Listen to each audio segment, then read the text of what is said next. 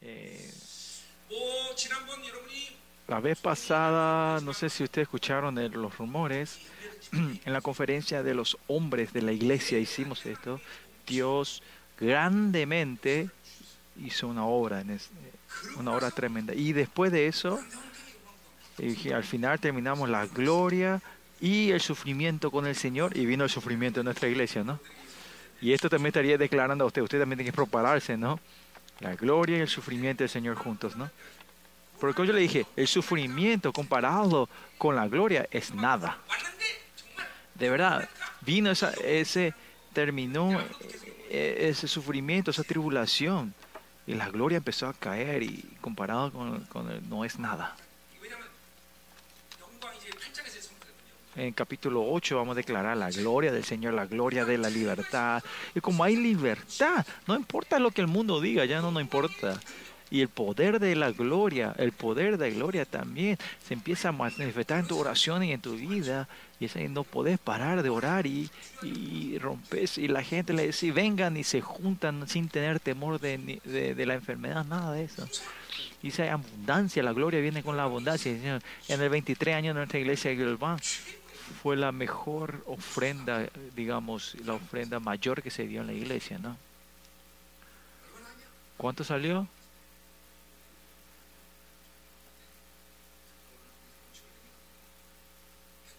¿100억 나왔다고? 100억이 나왔다고? eh, hubo, hubo, mucha ofrenda, ¿no? Fue grande, ¿no? Ah tiene que venir la gloria sobre ustedes, ¿no? Y para venir la gloria siempre hay que pasar por la tribulación primero. Eso ustedes tienen que poder ver y saber, ¿no? Y,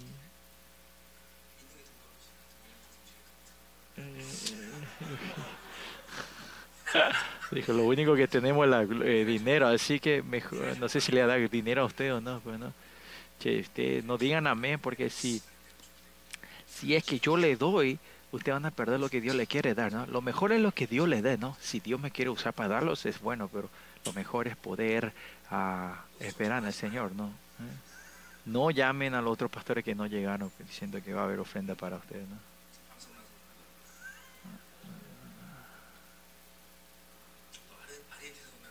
¿No será que vendrán de Argentina? Dice por escuchar esto. Bueno, sigamos, no importa. Vamos a la palabra.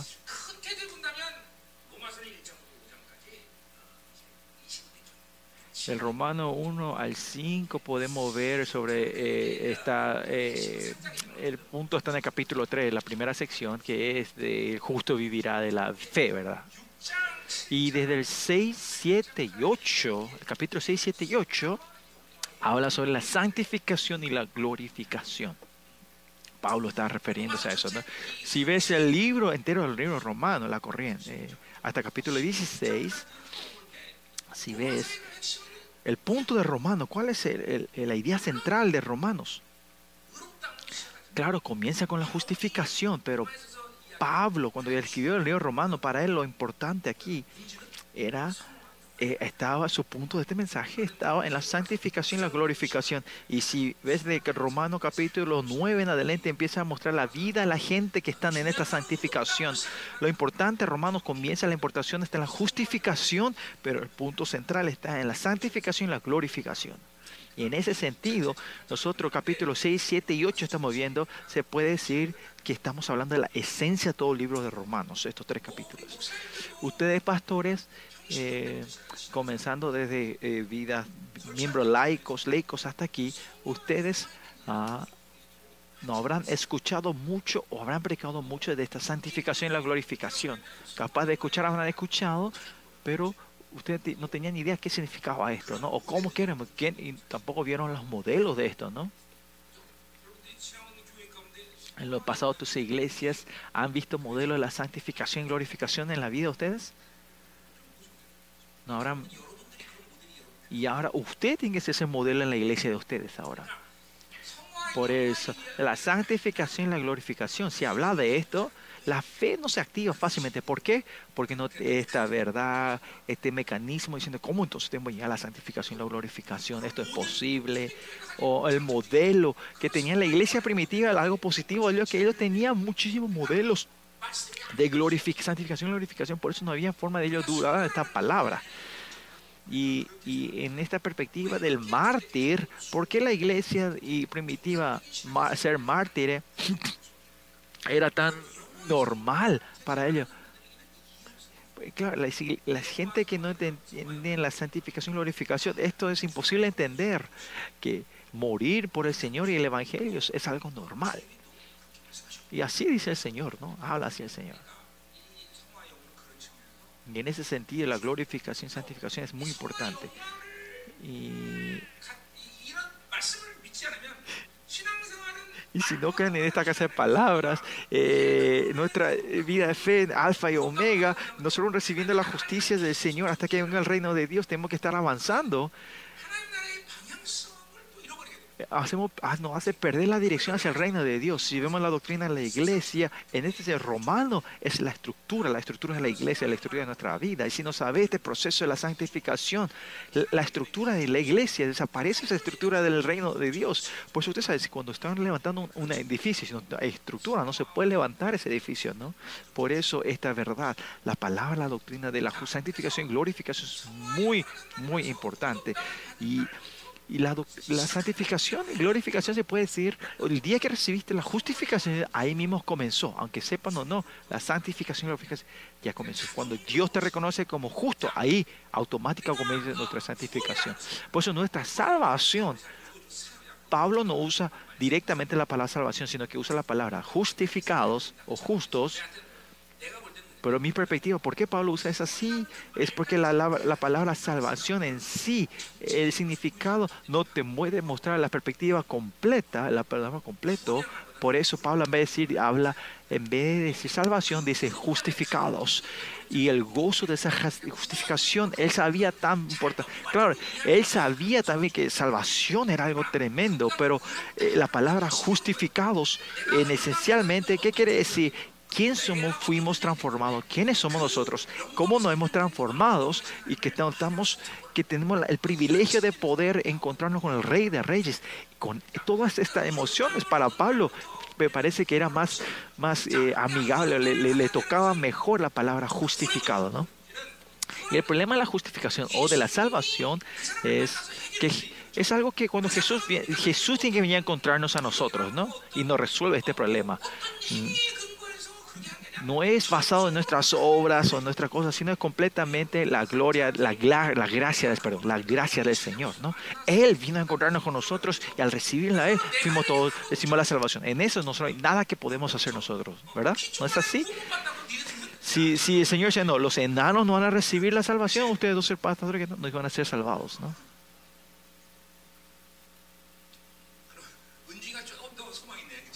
Pastor Unjun tiene un poquito más esperanza, ¿no? Un poco más alto. ¿Por qué justo los dos están sentados ahí?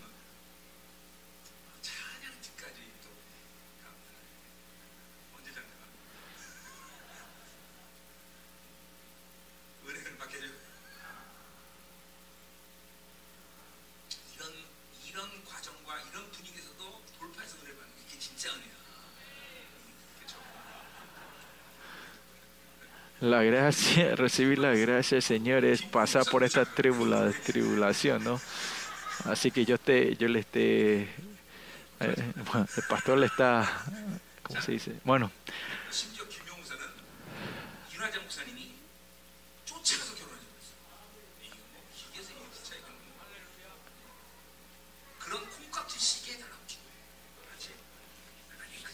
Está, le está enseñando a los dos pastores jovencitos para que eh, cómo orar al Señor para que se puedan casar, ¿no? Que, que, que ore que las hermanas, que Dios les ciegue y le caiga.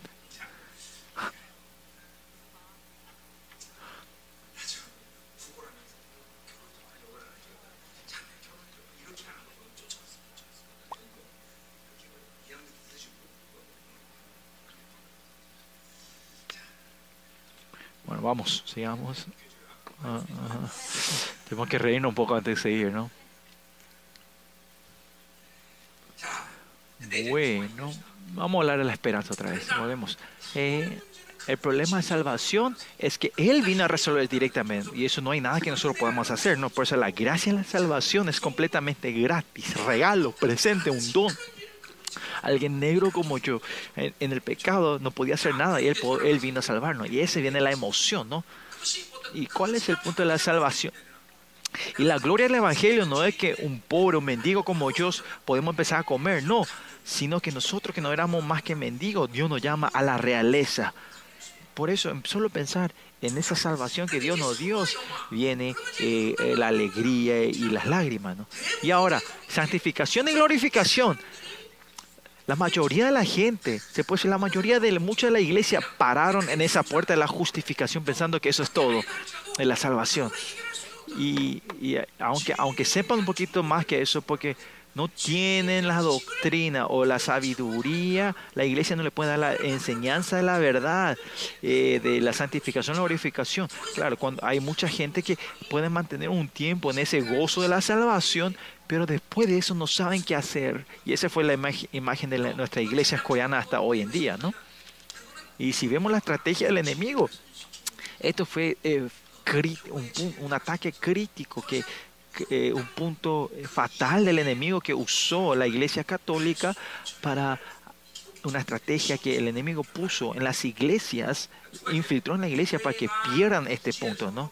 Uno era porque la iglesia era ignorante, no podía, no sabía la esencia de la iglesia de Dios, no pudieron, eh, se olvidaron y no entendieron, no supieron, eh, no podía hacer fluir la, la abundancia de la iglesia de Dios y el segundo punto es porque la Iglesia Católica también puso su estrategia, su chip, su, eh, eh, y se infiltró para hacer perder este punto, ¿no?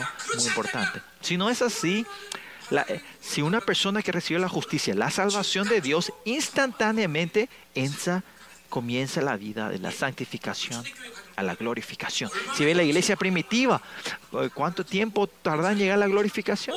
Cada gente diferente, el tiempo por la gente rápidos, algunos unos meses, años ya en el tiempo de Jesús, inclusive los, sus hermanos no creían en Jesús, eh, como Jacobo, Jacobo o Santiago, el hermano de, de Jesús, no era cristiano, o sea, no, no, no aceptó a Jesús como Salvador hasta que después haya muerto. Y si ven unos años, él ya es el, el, el, líder mayor de la iglesia de Jerusalén, ¿no? Y eso fue algo normal en ese tiempo, ¿no? Y era entonces esos miembros de la iglesia en ese tiempo era especial. Se puede decir, no, habrán tenido más debilidad que nosotros. Es en el tiempo que no tenían la verdad completa y eh, no tenían la distorsión del Espíritu Santo, ¿no? Por eso la iglesia en ese tiempo recibieron la justificación instantáneamente y vivieron una vida de la santificación y a la glorificación, ¿no? Y nosotros estamos en la misma cosa, ¿no? En mi vida también, mi experiencia también. Recibí la justicia de Dios y esa verdad que no fueron distorsionadas, como seguí comiendo, entras en la santificación, instantáneamente la glorificación, es algo natural. Esto no es una voluntad propia, sino que es la ah, decisión de la, de la predestinación que el Señor tiene por nosotros y Él decidió darnos la glorificación. Dios ha decidido completamente cuando Él lo llama a usted como sus hijos para que usted termine la vida gloriosamente en la glorificación. No es mi voluntad, sino la voluntad de Dios. Si vemos esto, que es raro, que en la iglesia no haya modelo de santificación y glorificación. Eso es lo raro. Eso es raro. Y así el enemigo distorsionando la verdad.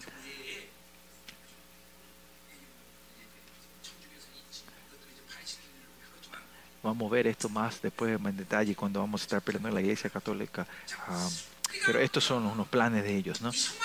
Y lo que sí, la santificación y la glorificación es algo normal. Ustedes, pastores, primeramente, ustedes tienen que. Esto yo eh, me eh, eh, enfoco más a ustedes que en los miembros del ECO, es porque ustedes fueron al seminarios.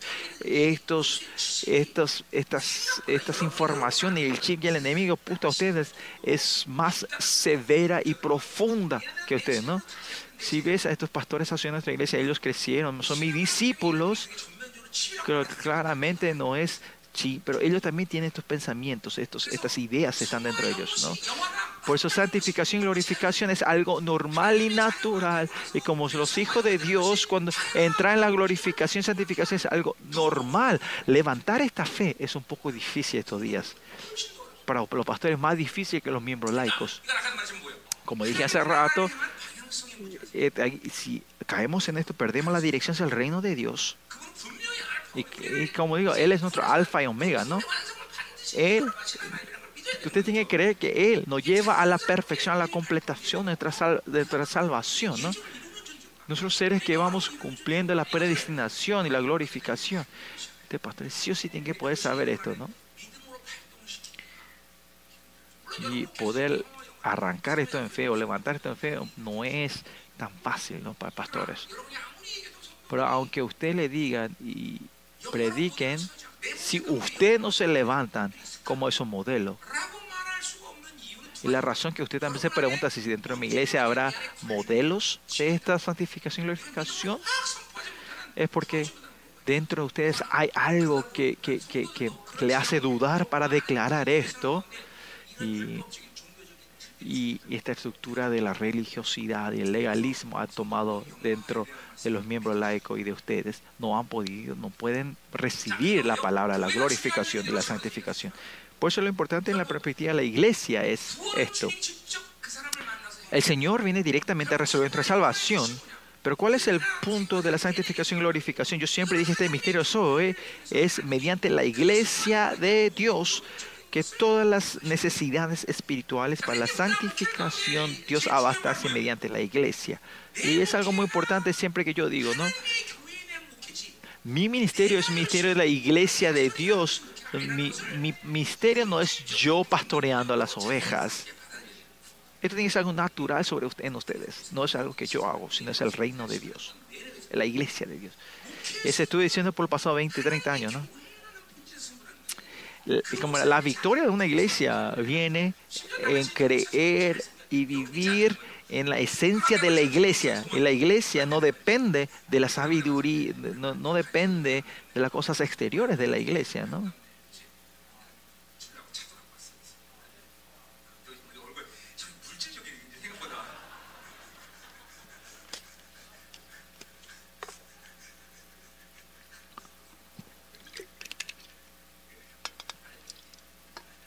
Aleluya. Si seguimos así no pueden ni almorzar hoy, dice.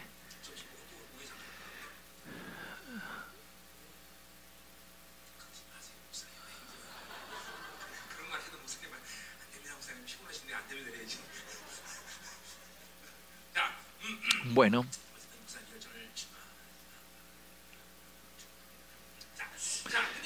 Entonces veamos, la, eh, sigamos. Es primera sesión porque no, puedo arrancar. Eh, bueno, por eso en ese sentido la iglesia es muy importante. Si la iglesia, si la iglesia usted es la iglesia de Dios, no es cuestión de la esencia de, de no es la, como dices, no son las cualidades del pastor, sino la cualidad de la iglesia, la esencia de la iglesia, ¿no?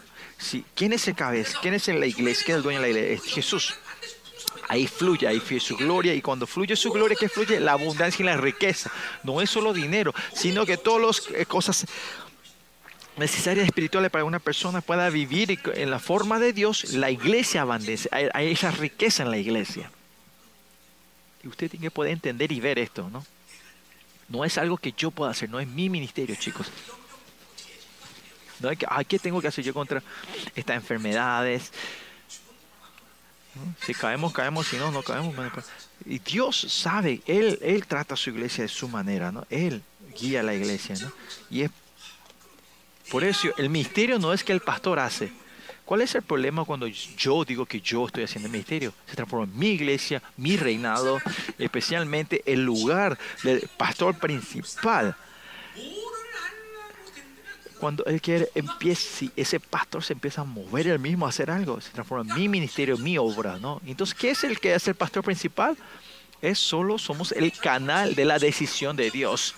Recibir la decisión de Dios y, y, y hacer fluir. No es yo alguien que yo tomo las decisiones, sino que Él toma las decisiones, ¿no? Yo fui a iglesias legalismos, de donde había legalismo, mucho legalismo.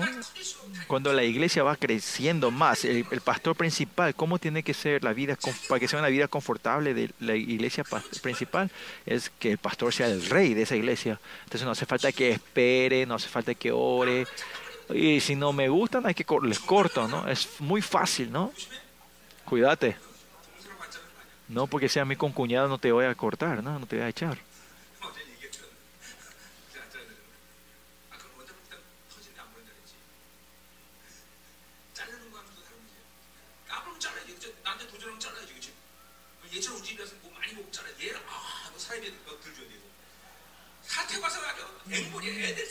다 먹는 사람.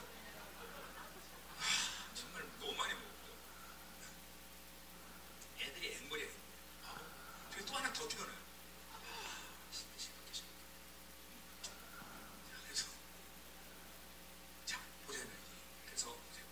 그러니까 우리가 우리가 이 성화 영화에 대한 이야기에서 Hablando de la santificación y glorificaciones, ¿cuál es el punto que tenemos que nosotros siempre tener en cuenta? Es que Ah, la salvación es que Él vino a encontrarse directamente, pero la santificación y glorificación es una relación directa que no se puede separar con la iglesia. Entonces la iglesia tiene que ser una iglesia de Dios. ¿Y cómo confirmó que la iglesia sea la iglesia de Dios? En Mateo capítulo 7 hasta Efesios usted tiene que escuchar esto, ¿no? Yo sé que yo soy la iglesia de Dios, yo el ministerio, ¿no? No porque vos pensás es la iglesia de Dios, sino que, tiene Él tiene que reconocer que está en mi iglesia, que Él tiene que reinar sobre tu iglesia. Y si yo predico esto va a ser más largo. Hoy no es el punto de hoy. En ese sentido, eh, la santificación y la obligación es abastecida mediante la iglesia. Por eso si vemos en la estructura mayor de todo esto, recibiste la luz, te caíste delante del Señor, recibiste la salvación y después de eso, de continuamente caminar hacia la luz, esa es la santificación. Es tan simple, ¿no? Caminar, seguís caminando hacia la luz en Romanos, en, en, en, en Primera Juan hablamos sobre el pros. Es, se puede decir que, que es todo de la fe, de la vida de la fe, es todo. Es continuamente estar hacia la dirección de la luz y caminar hacia ahí, tomar paso a paso. Y cuando pues, fuimos regenerados, eh, estas muchas ocultades que hay dentro de nosotros, que no hemos res, res, resuelto completamente, vamos a ir y como era, como era eh, secándole la luz. Y eso es la santificación y la glorificación, ¿no? Es tan simple, ¿no? Así. ¿Cuánto hay que caminar? Yo no, no sé, ¿no? Pero claramente es esto, ¿no? Estar expuestos a la luz y completamente caminar al Señor. Eso es la, la glorificación, santificación. Y, y, si vemos en la perspectiva romanos, no solo romanos, sino que todos los apóstoles de la iglesia primitiva el perspectiva es siempre que la santificación y glorificación tiene que resolver entre el viejo y el nuevo hombre.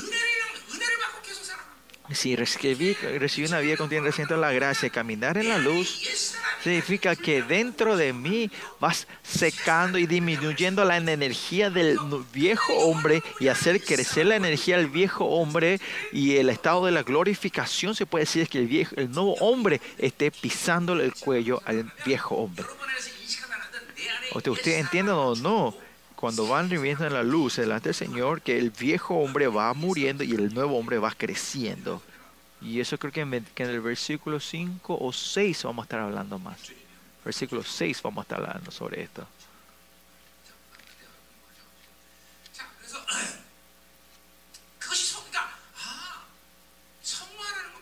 Por eso eh, la santificación es es la batalla entre el viejo y el nuevo hombre y va el viejo hombre, el nuevo hombre vaya ganando y creciendo y al final que el viejo hombre esté en un estado en coma. Y ese es el estado, la vida que los hijos de Dios tienen que vivir. Es la conclusión de los hijos de Dios en esta tierra, ¿no? Sobre la glorificación, no sé si Juan dice o no, pero Pablo Eh, no es algo que va a ocurrir en el reino milenio o... Él no habla, sino él habla todo en el tiempo presente. Si ve la gramática, él usa todo tiempo presente. Y las, y las decisiones están en el tiempo pasado, que Dios ya decidió eso y va a ocurrir ahora, hoy. Por eso claramente terminar nuestra vida en la glorificación como hijo de Dios, del hijo del amor, lo que reciben la gracia de Dios y el amor de Dios, porque Él nos llamó para ser sus herederos. Esto es algo normal. Esto, ustedes parecen que son lógicas eh, o, oraciones eh, normal y natural, pero ustedes tienen que saber, mientras hicieron seminarios, estos fueron, estos fueron engañados y ensuciados, ¿no? especialmente los pastores, no saben cuánto el enemigo ha alejado, le ha pescado a ustedes con estos, estos en sus pensamientos. Una de las bendiciones que ustedes tienen al encontrar conmigo es que es encontrar un pastor que no hizo el seminario, ¿no? O sea,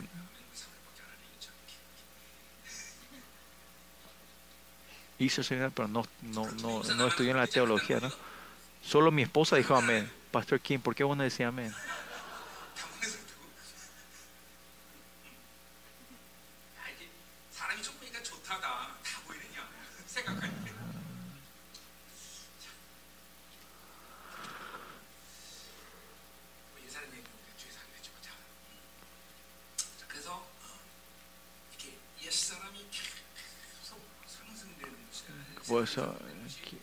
Eh, el proceso de la santificación, la glorificación es que tu nuevo hombre vaya continuamente creciendo. Y por eso, claramente, entonces, sí o sí, lo que se tiene que es una relación entre viejo hombre.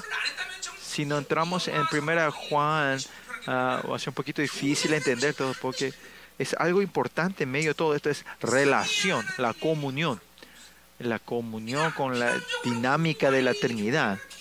Por eso es importante estar en esta relación continuamente con Él y teniendo una relación con Él y mantener un tiempo, mantener un tiempo largo en su relación con Él, tu santificación se hace más rápido, ¿no? Por eso, sin la comunión con la Trinidad, con, santificación y glorificación no se puede entender. Y es porque nosotros eh, hemos estudiado este libro, primero Juan, podemos entender. Capítulo 6, 7 y 8 vamos a ver hoy. Pablo continuamente está, está, está hablando eh, en- basado en esa relación con la Trinidad. Desde primera Juan yo dije que desde hoy en más yo voy a estar predicando la palabra de Dios en forma de una historia, ¿no? Que estos profetas y los apóstoles recibieron la verdad de Dios, la palabra de Dios, y ellos van contando la experiencia, de, van, van contando sus historias de cómo Dios fue moviéndose en su vida, ¿no? Y Pablo también está contando la historia de la santificación la glorificación. Y si ven capítulo 6, en cada ver, en cada senta- eh, cada, eh, en cada versículo parece que Pablo está repitiendo lo que está diciendo. He muerto del pecado, ha muerto nuestro hijo. Parece que está repitiendo la misma palabra, la misma cosa. No, sino que en cada, en, relación con Dios, eh, cuando el viejo, el nuevo hombre, el, nuevo, el viejo hombre va muriendo, vamos viendo que el nuevo hombre va creciendo y por eso él va contando esto una y otra vez, ¿no? Por eso en esta relación, en esta comunión con Él, esto Ah, me olvidé, no di el anuncio, ¿no? El pastor Khan que está acá atrás, él está, eh, no soy yo el que le está eh, preparando esta conferencia, sino que él, el pastor Khan vino a encontrarse conmigo y trajo una ofrenda para esta conferencia, ¿no?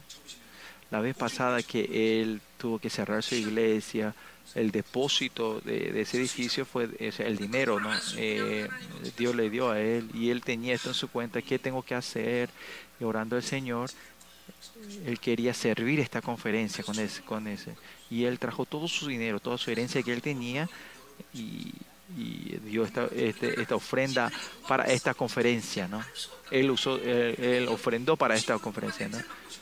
Por eso te digo que este- esta conferencia va a ser gloriosa. Dios no va a dejar que esta pequeña ofrenda de estos pastores pobres eh, eh, el pastor Khan el que está sirviendo todo esto, ¿no?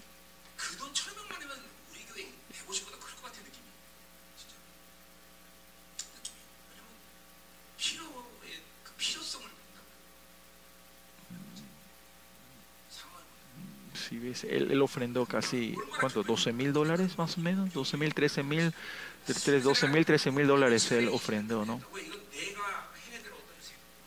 Ah. Y es una ofrenda muy grande para este padre, porque él, él sirvió, ¿no? Por eso yo, yo tenía este peso de que tenía que hacer esta conferencia rápido y que esta bendición de Dios pueda fluir a él, ¿no? Y pensamos hacer la semana que viene también, pero dijimos, no, vamos a hacer lo antes posible, ¿no? Y yo también estoy muy ocupado, ¿no? Pero... Pero el, por la, el sacrificio y la ofrenda que dio este pastor, teníamos que traer una conclusión. ¿no? Oren mucho por el pastor, bendícenlo a él. Le damos gracias, ¿no? que haya, ustedes están teniendo esta conferencia gracias a la ofrenda de este pastor. O sea, no perdamos ni un segundo y recibimos toda la gracia del Señor, ¿no? Y después de cuando lleve esta clase de conferencia, las, los frutos son tremendos. Porque el motivo en sí de esta conferencia es algo que glorifica al Señor, que le da gracia, le alegra al Señor, ¿no? Cuando yo hago una conferencia, aunque no quieran venir, usted viene, pero sí. Aunque no hay gozo, ustedes pueden hacer, quieren, van a hacer, ¿no? Eso también es precioso, ¿no? Y yo cuando hacemos esta conferencia siempre le tengo eh, pena a esta iglesia, eh, me siento mal por esta iglesia, ¿no? Y más allá, no es solo el sacrificio de esta iglesia de hoy, más el, sacrificio del pastor Khan, ¿no? Ustedes saben, sacrificio más sacrificio es buenísimo, hay una explosión tremenda, ¿no? ¿Tiene? cuando ya comer mucho le dice,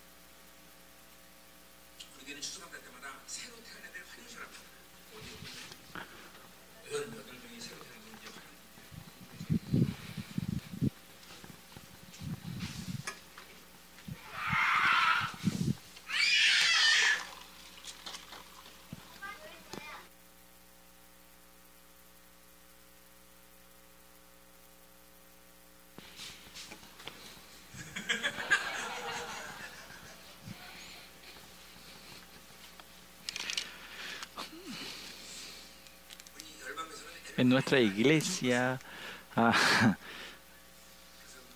ayer tuvimos acción de gracia en la iglesia, ¿no? Eh, dimos eh, dedicación de los hijos, ¿no? Y el pastor, aquí el pastor de la alabanza, él tiene cuatro hijos.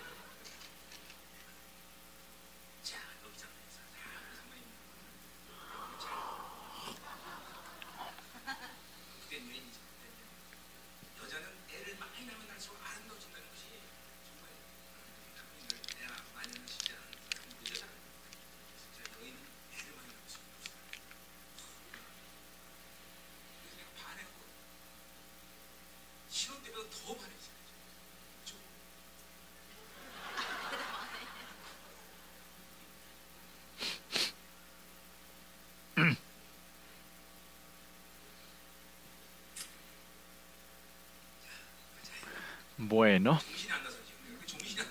Bueno. Eh, eh. Bueno, bueno, bueno. Eh,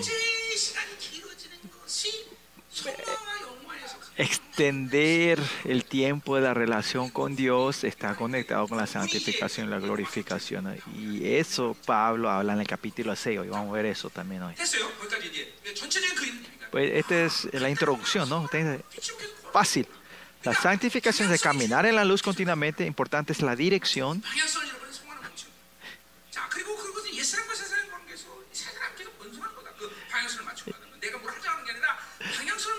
Y, y cuando vayas teniendo esta dirección a Dios, hay una batalla severa dentro de ti entre el viejo y el hombre, ¿no? Y eso viene en la relación con Dios. Por eso siempre tenemos que tener esta relación, esta comunión con Dios para ser victoriosos, ¿no? Bueno, entonces, en Romanos 6, hoy, Pablo, esta relación de la santificación y la glorificación, cómo él va desarrollando. Esta es la experiencia de Pablo lo que cuenta, ¿no? En, en la de Hebreo y de Juan pueden hablar de, de, de perspectiva diferente, pero Pablo cuando habla en Romanos es solo está diciendo algo que solo Pablo sabía, no, sino que una verdad que todos conocían en ese tiempo. Es la experiencia de Pablo más es, la experiencia común que tenía la iglesia primitiva. Más allá de porque la obra que hacía el Espíritu Santo, él está, el Espíritu Santo hizo caminar de esta manera en la santificación, la glorificación a la, iglesia, a la gente. ¿no? Y Capítulo 6 7 habla sobre esto y cuál es la experiencia, cómo él desarrolla. En el capítulo 6, Pablo habla esa relación de la santificación y la glorificación con el pecado, de la relación con el pecado, ¿no? Caminar a la luz, como el viejo el nombre, cómo hay que caminar, cómo hacer la comunión con Dios. Desarrolla, eh, hace un desarrollo de esta relación con el pecado.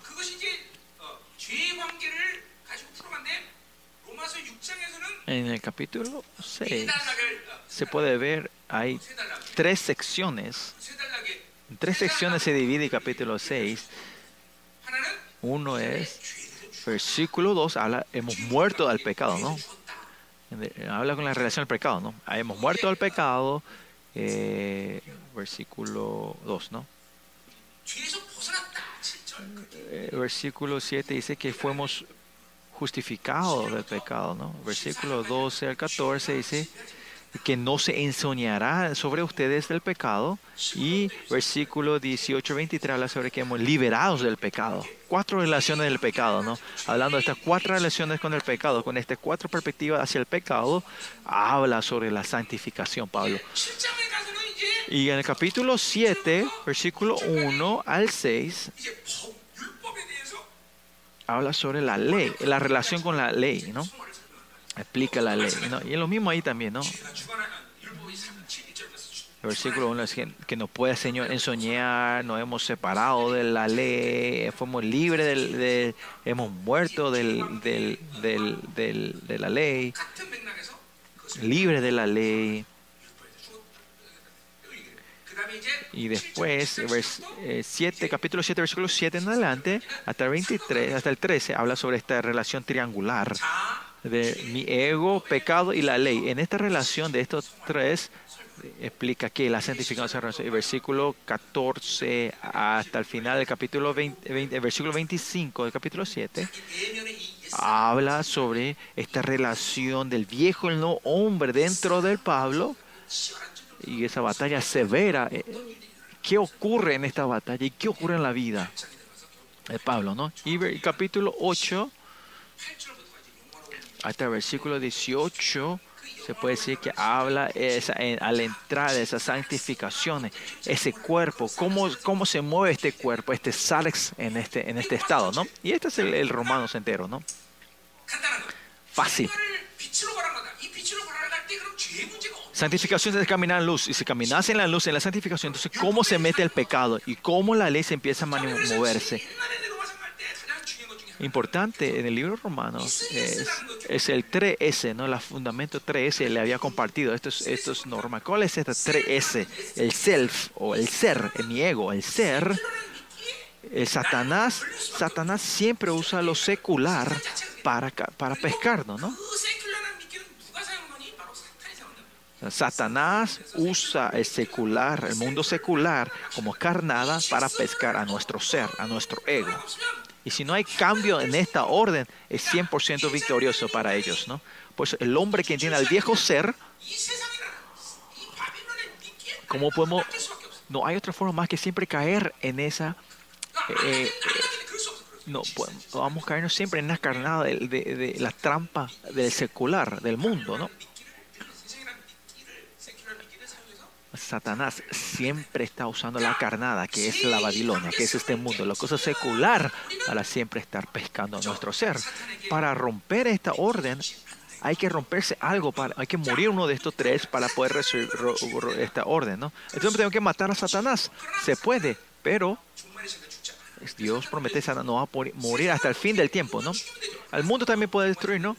pero no muere, el mundo tampoco no muere, no desaparece hasta el final del mundo, ¿no?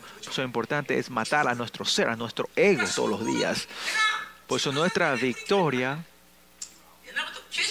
antes sí, completamente, hay que, muera, hay que morir tu ser, haga morir tu ser.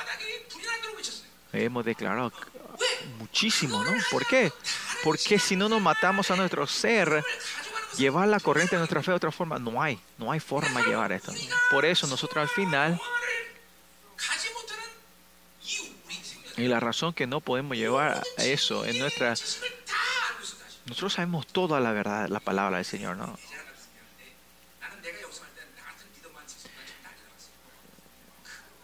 Pues si yo tenía un líder como yo cuando recién comencé mi vida fe, capaz que esté volando ahora. Pero para poder entender y saber todo este tiempo, encarnando también tomó mucho. Y así viene caminando 31 años, ¿no? Por eso, en ese sentido, comparado con mí, ustedes es un beneficio que ustedes se encontraron conmigo, ¿no? Y si dicen que no, es no, pero, pero miren, en la perspectiva de nuestra iglesia misterio Zoe, no poder llevar nuestra fe a la glorificación, santificación, es la pereza espiritual. Es porque luego le dije, tienes que hacer matar a tu viejo hombre no lo mataron, ¿no? Cambia, capaz que haya sido incredulidad, no creyeran esto, pero si usted no hace el trabajo de todos los días de hacer matar al viejo hombre, es imposible llevar otras cosas. Siempre cuando ahí habla, si el viejo hombre está enseñando, dominando dentro de ti, usted no puede hacer nada y van a ser impotentes. Por eso tiene que hacer matar a tu viejo hombre y continuamente sacarle esa energía y por eso si le sacas eh, la, energía al viejo hombre, no importa en qué situaciones te vas a poder reaccionar el nuevo hombre en el, en el Espíritu de Dios. Y esa es la santificación. Por eso nuestro ser tiene que morir. Nuestro ser tiene que morir ¿Y cómo matamos a este ser? Es fácil. En Galatas 2.20 220 dice que el Señor eh, ya no hemos crucificado con Cristo, no soy yo, sino Cristo el que vive dentro de mí. El viejo hombre ya murió en la cruz cuando Cristo murió en la cruz. Aleluya. No soy algo que yo hago. Con fe, recibir y creyendo, declarando que tenemos que recibir con fe que nuestro viejo hombre ya murió en la cruz. Y esa es la, la justificación y eso es que hemos muerto el pecado, que hemos, somos libres del pecado y el pecado nos puede enseñar. Eso es la esencia, ¿no? En la vida de fe, que Jesús haya muerto en la cruz, siempre con fe confirmar comienza ahí. Y mi expresión es esta, ¿no? es mantener la justicia de Dios, ser recibir, eh, eh, mantener la justicia de Dios. Y ahí en ese momento es el nuevo hombre y el nuevo hombre está matando al viejo hombre y te estás encontrando con el Señor, aunque sientan o no lo sientan. Pero ¿cuál es el problema en todo esto? Oh, no, no, perdón. A contarme este, voy a contar este primero. Porque el viejo hombre murió y nuestro ser murió secular y Satanás no tiene relación conmigo, ¿no? No puede tener porque el ser murió. ¿Qué podemos confirmar? Es que, que el demonio se está moviendo, pero ahí podemos reconocer, conocer que son seres que ya fueron, ya fueron eh, condenados ellos. Y este ser, el viejo hombre, en Abacú podemos decir, es una herencia que va a ser quemada al día siguiente, ¿no? Porque nuestro self murió, nuestro ego murió, nuestro ser murió. Ahí podemos entender y ver esto. En Juan capítulo 12 dice que el príncipe de esta tierra ya fue condenado. Y ustedes que entienden eso y no van a tener temor en la batalla espiritual. Pues, y van a creer 100% de la promesa de Dios.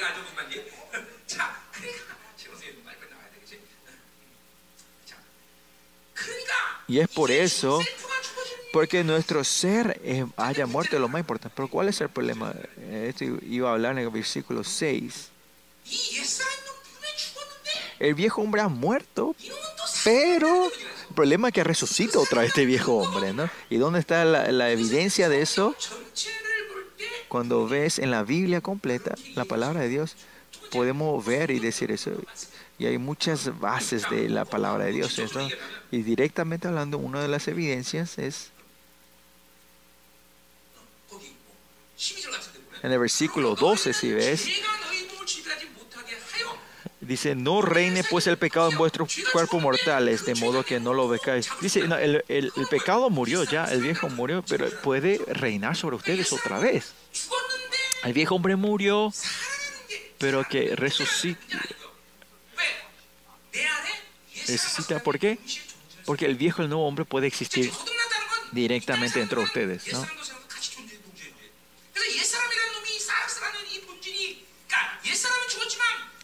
El viejo hombre murió, pero el SARS dentro de mí, todo el viejo hombre está todavía. Si, si el SARS elige, elige, elige, elige el pecado, resucita otra vez tu viejo hombre, ¿no? Y esto no es algo malo. ¿Por qué Dios dejó esto dentro?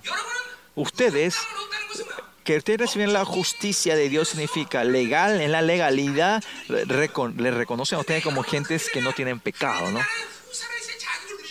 Pero ahí con eso no pueden ustedes gozar del derecho, del derecho de como hijos del reino de Dios. Por eso tienen que batallar con Dios, no con tu fuerza, recibiendo sus justicias hasta que ustedes sean justos legales, justos reales para entrar al reino de Dios. Por eso Él no separa al viejo hombre instantáneamente, sino deja a ustedes para que ustedes puedan crecer como justos verdaderos. En el capítulo Efesios, Efesios capítulo 2 muestra que que eh, ellos ya fueron condenados antes. Pero ¿por qué los demonios todavía se mueven en esta tierra? Es por nosotros, porque Dios nos dio la victoria en la cruz. Legalmente hablando, Jesús fue victorioso, no nosotros, no. Y ahora Dios quiere que nosotros vayamos batallando aquí y confirmando esta victoria en nuestra vida, ¿no? Quiere darnos ese gozo verdadero de la victoria. Y más allá, porque el pastor Kim puede ser, eh, no se aburra, ¿no? y todo el estrés, ¿dónde vamos a bajar nosotros contra, el contra los demonios, no?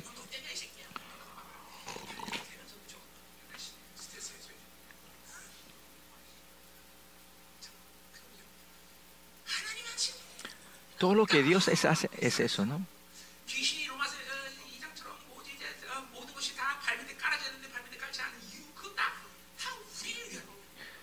Y todo lo que el demonio todavía este, está aquí para hacer es, es para por nosotros lo que el Señor ha hecho, ¿no? Si ves con la fe, parece que es, es injusto y es difícil, pero nada es una dificultad para ustedes. En todo lo que Dios hace, todo lo que Dios hace no hay nada errado. Ustedes tienen que saber eso. Pues en toda tu vida, si hay problemas en tu vida y te quejando, no te podés quejar. Porque si con el tiempo pasa, vas a ver, ah, esto es, es, te da, le das gracias a Dios por todo lo que pasaste. ¿Cómo podemos vivir sin, sin nuestro Dios? ¿no? Estos dos solterones todavía no se están casando, ¿no? No sabemos por qué no se están. Puede haber muchos, muchos elementos, ¿no?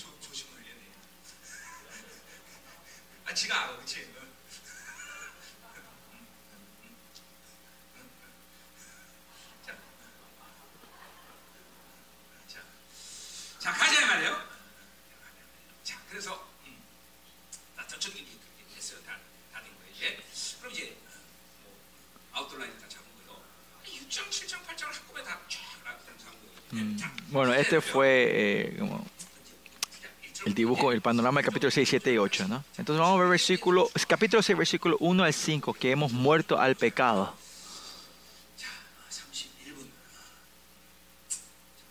Son las 11 y media, ok. Si no puedo terminar hoy. Le voy a decir que vayan a ver en la internet, ¿no? Bueno.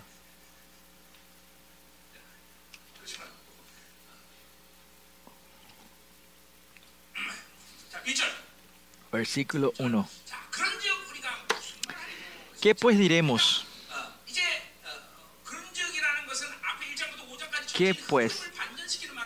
Él empieza a ver... E, es la continuación, ¿no? Hasta el capítulo 5 recibimos la justicia de Dios, ¿no? ¿Y qué podemos decir sobre esto? ¿Qué más diremos? ¿Qué pues diremos? Y Pablo no es que pone por decir esto, sino que en capítulo 5, versículo 20 para hablar sobre la gracia y de la, y de la justifica, santificación. Él habla, con el versículo 5.20 dice, pero la ley se introdujo para que el pecado abundase, más cuando el pecado abundó, sobreabunde la gracia, dice.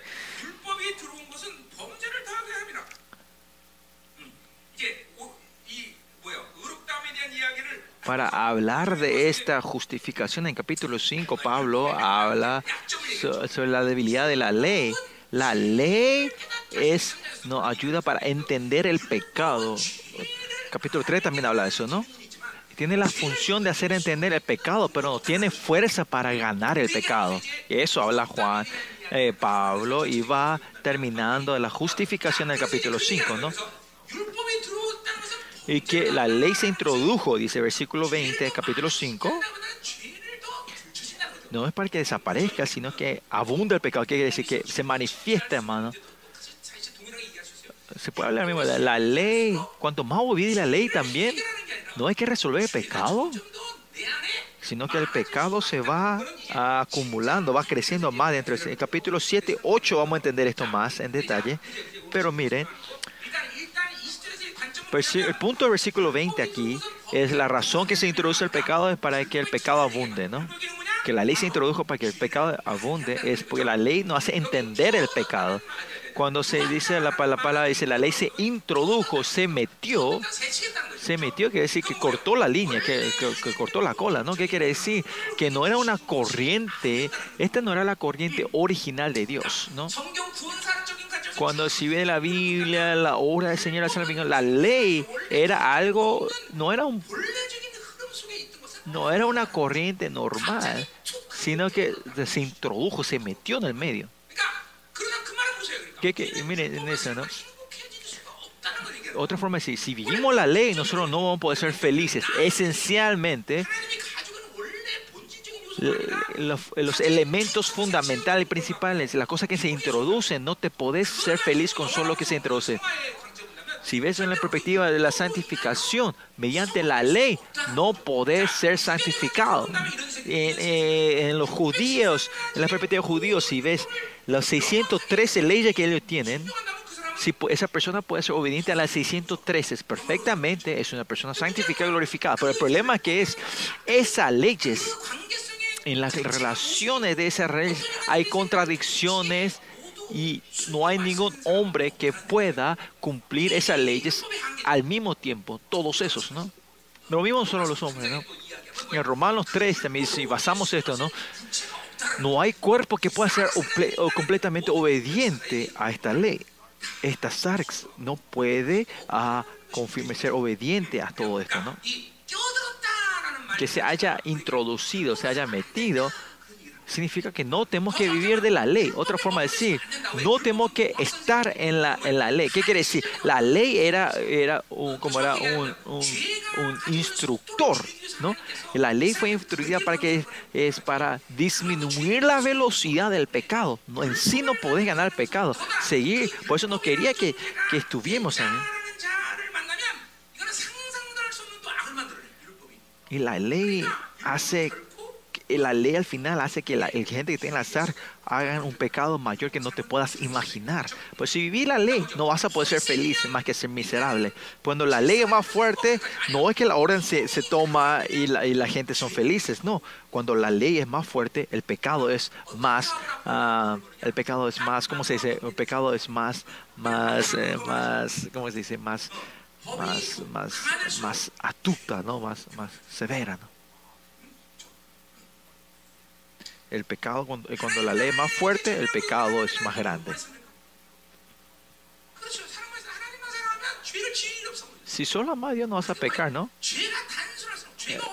Cuando menos no hay pecado, nosotros más somos gloriosos, ¿no?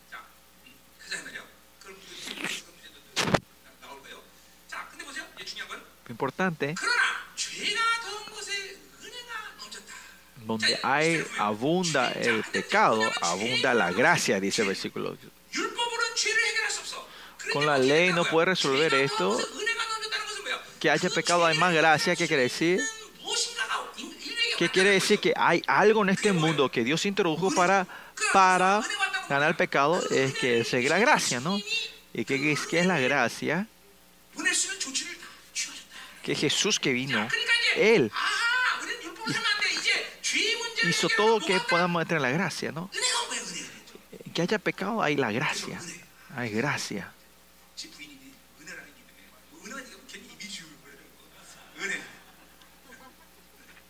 Y la gracia, se introdujo la gracia. ¿no?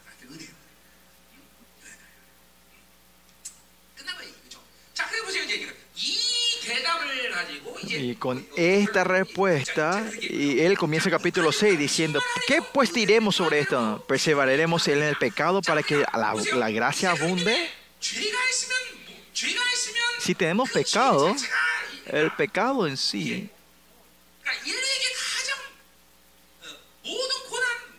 el pecado y el dolor. El dolor del mundo es el pecado en este mundo hoy. ¿eh? Si resolvimos, si no si resolvimos el pecado, tu vida no va a ser dolorosa. El dinero, alguien si no tiene dinero, hay dos gente. Una persona no tener dinero es es es, ah, es, es- puede ser que sea que sea molestoso, pero no es doloroso. Pero una persona que no tenga dinero es muy doloroso. Es uno porque tiene pecado y el otro tiene la gracia las situaciones y las condiciones que vienen, la, eh, que vienen eh, la opresión que viene de eso, es el engaño del enemigo que es en sí es problema de tu vida, ¿no? Yo pasé, también nosotros hemos pasado por medio de tribulaciones, en condiciones, ¿no?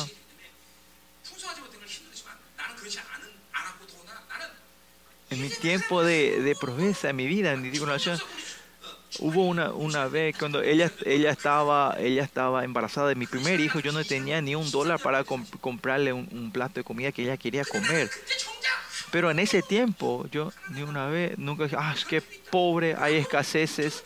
No sentí ni, uno de, ni una vez así.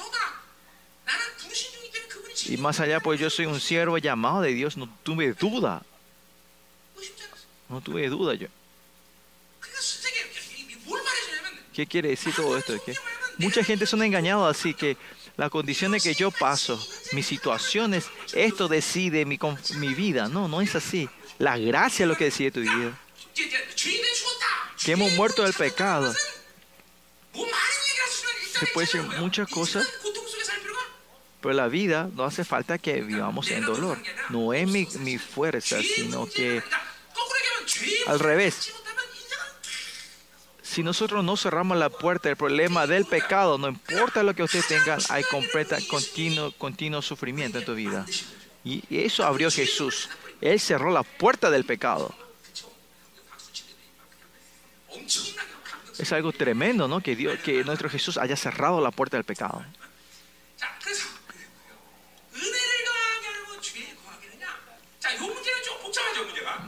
Perseveremos en el pecado para que abunde la gracia.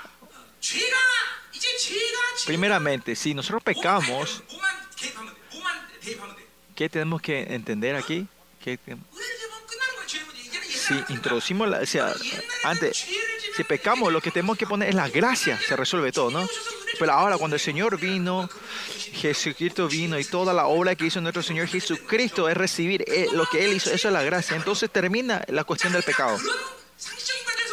Si vemos en esta lógica, para recibir más gracias tenemos que seguir recibiendo, estar pecando continuamente, eh, pecados inmorales, pecados eh, incredulidad, continuamente para recibir la gracia, ¿no?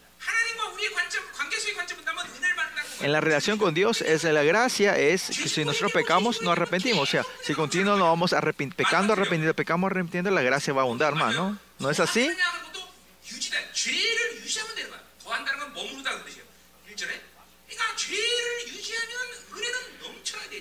Pero si mantenemos, si, no, eh, si vivimos en el pecado y vamos repitiendo, la gracia va a abundar. ¿No es así? ¿No es así? En esta lógica, hasta un punto esta lógica tiene razón. Pero ¿cuál es el problema aquí? De la, la perspectiva de Dios. Por tu eternidad, tu vida completa, si vos continuamente pecas, te arrepentís, pecáis, te arrepentís. Si ustedes pueden hacer esto, yo te puedo confirmar que ustedes no van a ir al cielo. Te puedo asegurar yo te puedo asegurar que no te vas al infierno.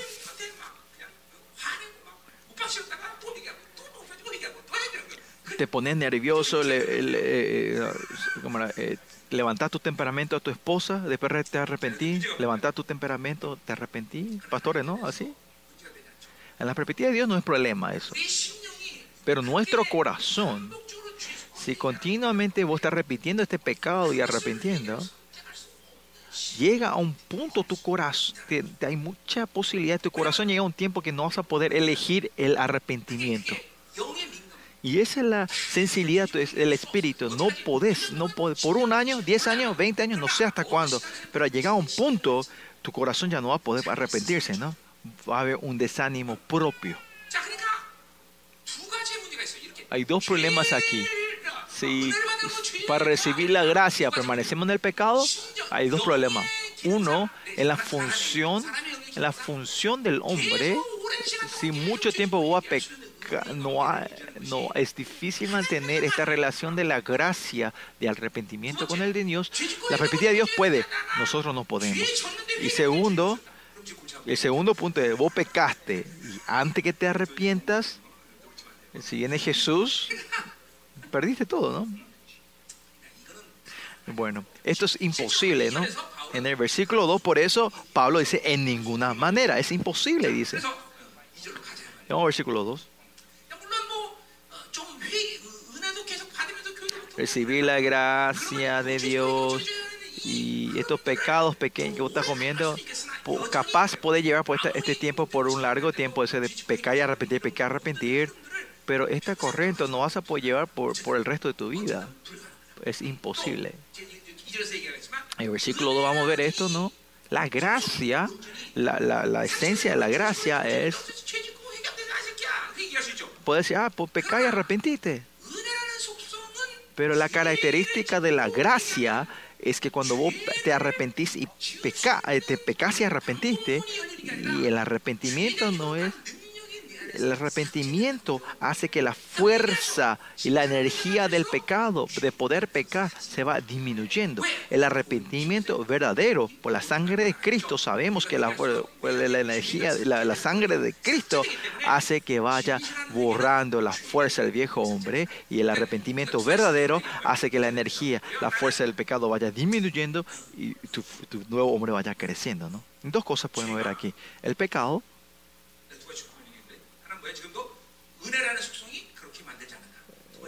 Primeramente, eh, eh, como era, eh, son dos puntos. ¿no? El hombre tiene ese corazón que no va a poder seguir arrepintiéndose, pecando y arrepintiendo. Y segundo, es que, que, la, que como dice, la esencia de la gracia hace que vaya disminuyendo esto, ¿no? Por eso la gracia no es así, dice. La gracia no es un método de poder pecar más y, arrepentirte más, sino que la gracia es el poder que va disminuyendo la fuerza del pecado dentro de ti.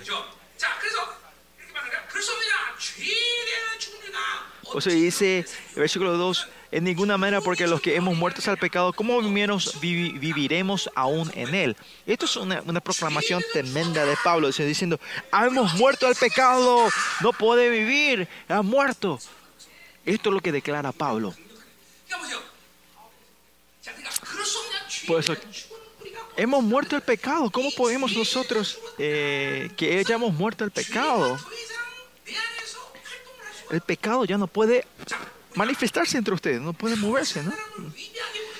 La grandeza de David, hay muchas cosas, pero David, en el tiempo que él vivía, un tiempo que, que el Espíritu Santo no moraba dentro de él, pero era una persona que de verdad temía a Jehová, más allá ese temor no de los eh, David, ese temor a Jehová no era ese temor que los judíos tienen a Jehová, sino que de vida, que de verdad él tenía temor, porque él era Jehová, era el que nos dio la vida.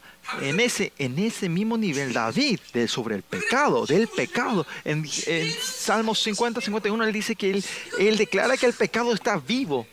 Esto es una... No voy a entrar en detalles largo, pero que el pecado es un ser vivo, por eso manifiesta, trabaja y más allá, es continuo nos, está llevando a su propósito, a su, propósito, ¿no? Él eligió, por la insumoralidad tomó a una mujer, eso lleva hasta la muerte, hasta ser asesinos, a matar a una persona, ¿no? Por eso el pecado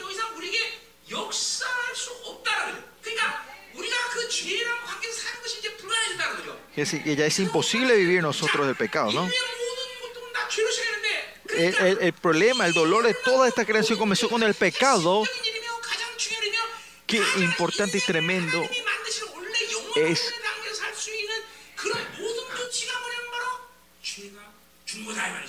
eh, entonces el Señor cerró esto, porque el, el, dolor, lo más importante, lo más temeroso y lo más uh, dificultad en la tierra era el pecado. Por eso el Señor vino a cerrar esta puerta. Por eso Él vino del cuerpo humano para morir, para cerrar esta puerta. Era tan importante. ¿Por qué esto? ¿Por qué era el pecado una cosa que el Señor mismo tenía que venir a morir? Él podía traer un ángel, matar, sacrificar, un... porque él mismo tenía que venir a resolver este problema. Era así importante si no viviremos del Espíritu nosotros, si mi Espíritu no está vivo, vamos a estar eh, menospreciando esta obra tremenda.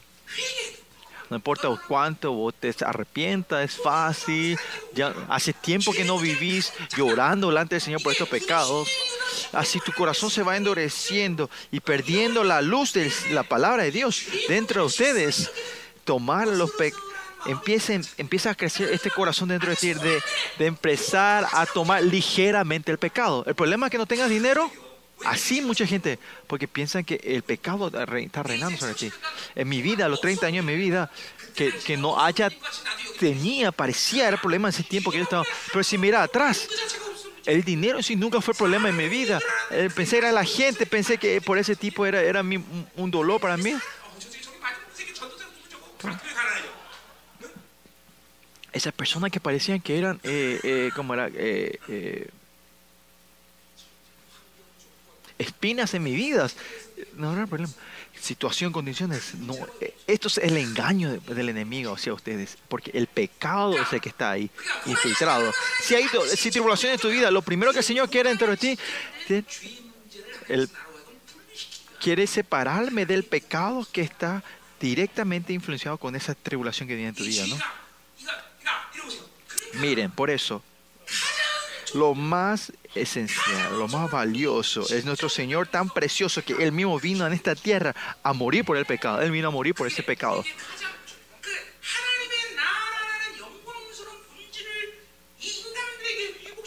para restaurar esta esencia del reino de Dios, de cómo Él nos creó eh, gloriosamente porque fue el, el problema fundamental que hace distorsionar nuestra creación verdadera, él mismo tuvo tener que venir. O si no, él podía haber mandado un ángel o otra cosa, ¿no? Pero él mismo tenía que venir a resolver eso. Así de importante era. Que llamásemos muerto al pecado. Cuando Pablo dice esto, es como un sueno, un trueno sonando, diciendo, un trueno, ¿no? Diciendo que ya el pecado muerto y esa vida está dentro de ustedes. Si ve todas las palabras de la iglesia primitivas, la, prim- de la iglesia primitiva tenemos que tener un viejo, el nuevo hombre, ¿no? Porque el nuevo hombre ha muerto, el viejo hombre, toda la vida que vino Jesucristo en esta tierra, ese ADN está dentro de ese nuevo hombre, ese nuevo hombre no tiene ninguna función de poder pecar, no tiene. Por eso la santificación es vivir del nuevo hombre y no del viejo hombre. Es una continuación de vivir del nuevo hombre. Por eso pecar va a ser imposible en un tiempo. En 1 Juan 3, 5 dice, el que nace de Dios no puede pecar. Ahora vas a poder creer. Y no solo creer, vas a poder ver. Ahora ya está aquí, ya estás, puedes agarrarte de esto. Y así importante es. Que hemos muerto del pecado, que hemos muerto del pecado. La santificación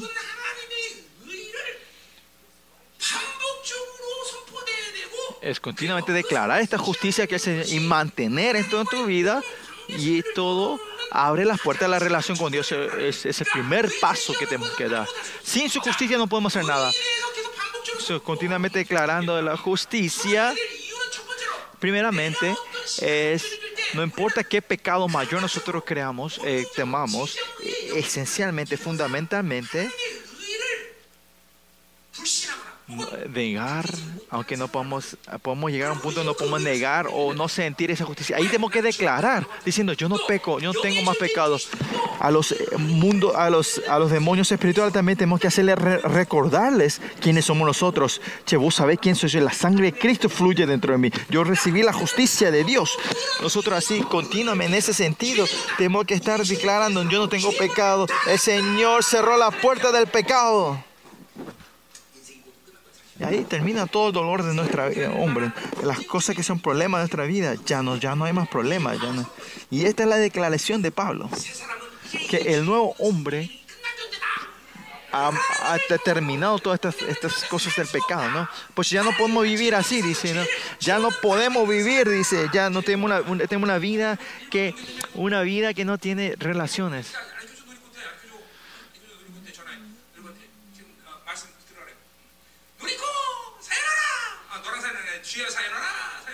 Eh, no, hemos despedido del pecado, dice. ¿no? ¿Cómo vivimos aún en él? ¿no? Y esto es tremendo, esto es excitante, ¿no?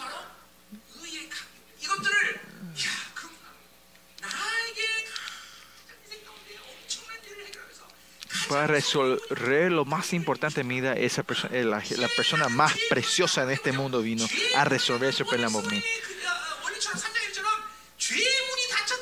que, que la hora del enemigo ya no es nada porque se cerró la puerta del pecado. Ya no hay más estiércol en nuestra vida. Ya las moscas ya no van a venir.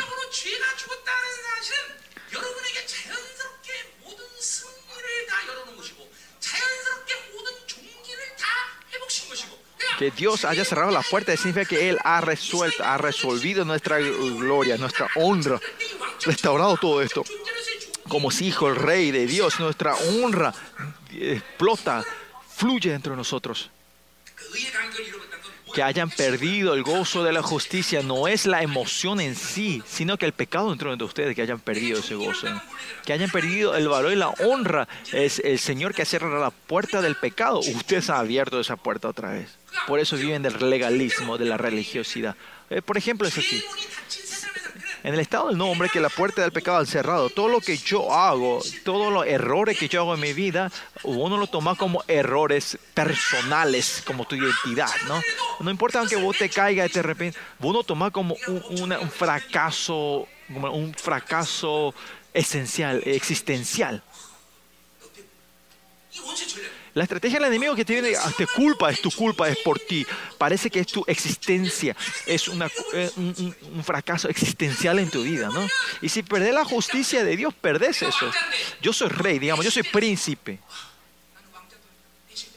Yo le pegué, yo le pegué a un enuco, digamos, dicen, ah, yo no soy más príncipe, yo no tengo de este, claro, después te sentís mal, pero como no perdés tu derecho como príncipe, ¿no?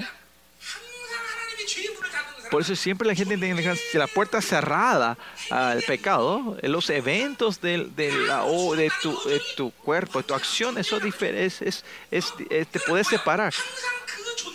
Tu existencia, quién sos, tu identidad. Eh, si no perdés autoridad de tu existencia, tu identidad, siempre podés. Está todo preparado, está, termina toda la preparación para poder para destruir al enemigo, ¿no? Ganar sobre el enemigo.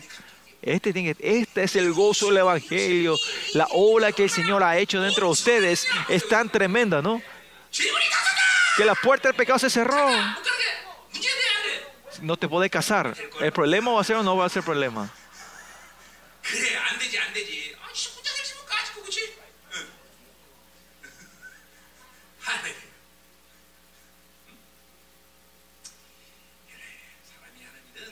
la obra de que el enemigo haces. No importa cuánto te guste, está en la puerta del demonio. Casarte es algo bueno, una bendición. Pero no todas cosas son, cosas son buenas, ¿no? La cosa de la obra del hombre. Pero la obra de Dios no hay nada malo. Todo es bueno, todo es beneficioso. Es verdad, es todo beneficioso.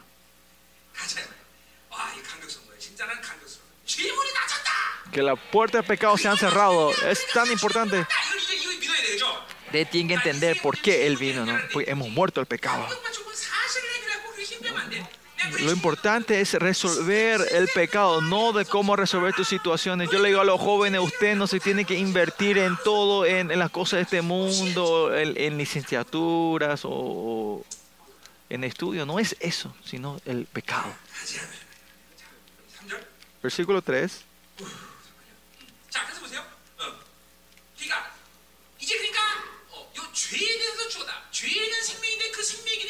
Hemos muerto el pecado y este pecado era una vida, que esta- este camino del pecado se ha cerrado dentro de mi vida. ¿Qué quiere decir en la justicia de Dios? Que nosotros ahora, esto yo dije en Romanos, un- si vemos como, comparamos como un árbol, un árbol que se ha cortado del tronco, de, de la raíz. Ese árbol está muerto vivo porque se cortó de la raíz. Pero usted, cuando cortan un árbol, cuando cortan un árbol, ustedes ven que no instantáneamente no se secan todas las hojas. Hay un tiempo que las hojas mantienen su verde. Y eso es porque, y eso si vemos en nuestras salvaciones, que la santificación es el tiempo que vos vas exponiendo eh, el, el, árbol en el, en el, sol para ir secando las nutriciones que quedó en, los troncos, ¿no? Si empieza a llover y eso, ese árbol que se cortó puede mantener eh, eh, lo verde un poco más largo. Pues lo más importante es recibir la gracia y la luz del Señor. Y en ese sentido, los elementos que nosotros necesitamos eh, nosotros es paciencia.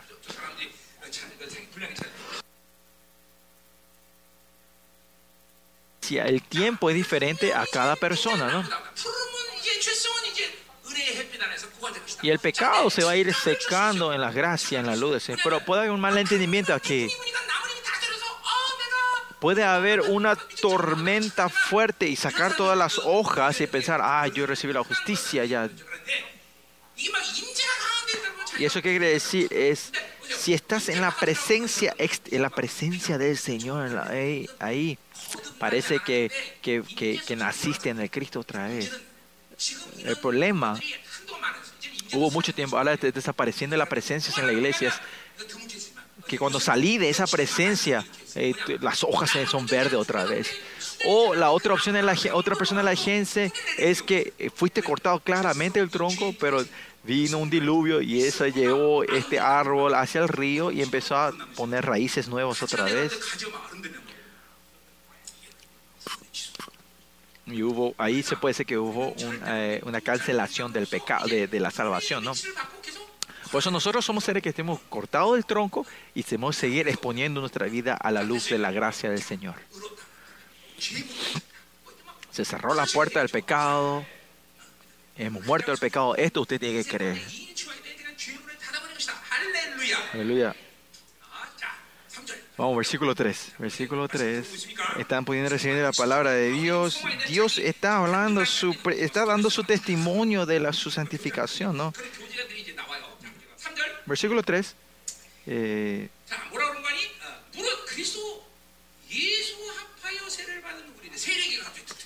¿O no sabéis que todos los que hemos sido bautizados en Cristo, de repente le empezó el bautismo, ¿no? Porque esta es la evidencia que él está hablando, su experiencia que él está teniendo, ¿no? Como dijimos hace rato, ¿no? La santificación de la perspectiva de la comunidad. Tenemos que entender la perspectiva de la comunidad de la iglesia, porque él, él abastece todo lo necesario para sus hijos crecen en la santificación y en la glorificación en la iglesia. Si sacar la iglesia no puede ser, porque vos solo no podés llegar a las santificaciones. Eso no es cuestión de individual, sino es la iglesia, la, la comunidad. Eh, 7장 en el capítulo 7, versículo 13, continuamente él habla a nosotros, nosotros en tercera persona. Claro, es una, una, expresión típica de Pablo, pero algo, algo eh, él habla en dos formas, ¿no? En una relación que estoy yo, uno con el viejo hombre, con el, yo y el nuevo, el viejo hombre, y solo la gente que está en el nuevo hombre se reconocen como miembros de la comunidad, ¿no? todos los miembros de la iglesia tienen que estar uno con el nuevo hombre.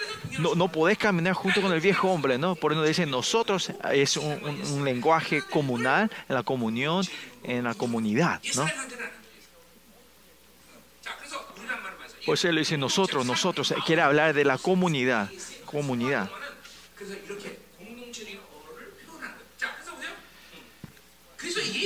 Porque decimos, eh, hemos eh, juntos hemos sido en, Cristo Jesús, bautizados en Cristo Jesús. Este en bautizados en Cristo Jesús que hemos eh, dentro de Jesucristo, entramos en, ¿no? En Cristo, dentro de, ¿no? Esta es mi interpretación, pero estamos con Él, con Él, en Él y con Él, ¿no? Como dicen en Colosenses, estamos con Cristo, en Cristo, ¿no? Porque yo estoy dentro de Él, yo estoy con Él, ¿no? Colosenses en ese sentido es una revelación tremenda.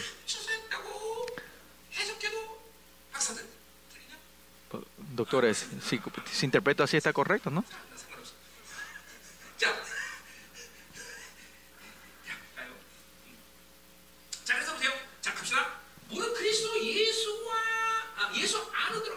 Que estamos en Cristo Jesús. Que estamos con Él en Él, con Él, si hemos bautizado con Él y en Él. Y en Colosenses, si vemos esto en la perspectiva, hay que decir es que la muerte de Cristo es mi muerte, el, sepulcro de Cristo es mi sepulcro y la resurrección de Cristo es mi resurrección. ¿no? En este sentido, bautismo, ¿qué quiere decir? A los miembros que confirmaron su, su, su regeneración y es reconocido en la comunidad derramar esa agua es el bautismo. la comunidad reconoce a él como una persona que nació otra vez en Cristo. Entonces la palabra bautismo está basado en que la, comunidad reconoce a él que fue justificado y, y es una, algo simbólico, digamos, de que y en ese tiempo que va bautizado entra el Espíritu Santo en esa persona también, ¿no? Por eso que él que con él el viejo hombre murió ah, y fue sepultado y fue resucitado. Y ese es el bautismo, ¿no? Y reconocer eso es el, bautismo, ¿no? Y que murieron con Jesús, ¿qué quiere decir? Esto representa directamente que la evidencia de la muerte es muy clara. Que hemos poder vivir la vida de Jesús, ¿no? Por eso es importante en esto es que dice que hemos sido bautizados en su muerte también, dice. Que la muerte de Cristo es mi muerte, ¿no?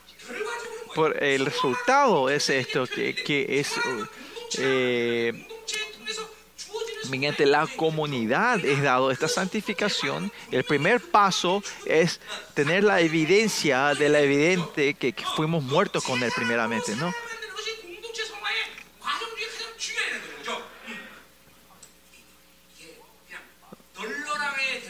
Y esto no es algo que se hace así nomás, sino que continuamente en la fe, usted mantener el nuevo hombre es, es cuán grande y tremendo es esto y una revelación. Usted tiene que probar, tratar de hacer esto, ¿no? Pues el viejo hombre, viejo nuevo, viejo nuevo hombre, estar aquí para allá, no, no pasa nada, sino que mantener por un tiempo largo del nuevo hombre y, y porque Dios solo tiene relación con el nuevo hombre y en el estado nuevo hombre solo la gente que vamos a mostrarnos con él y cuando mantenemos ese nombre, él se acerca a mí y entra a mi lugar o yo entre dentro de él, sin importar eso, eh, encontrarnos con él. Cuando hay ese gozo de poder estar delante de ese rey, ese poder y autoridad se van levantándose dentro, sin tener relación con él, fallando en eso, no vas a poder levantar tu honra y tu poder y tu autoridad.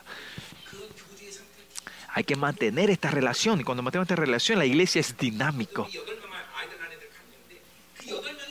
Ayer ocho hermanas daron a sus testimonios ayer eh, que tuvieron todos hijos. Si veas, estas ocho hermanas no podían tener hijos naturalmente, pero toda la obra de Dios se manifestó, ¿no? Y esa es la iglesia de Dios.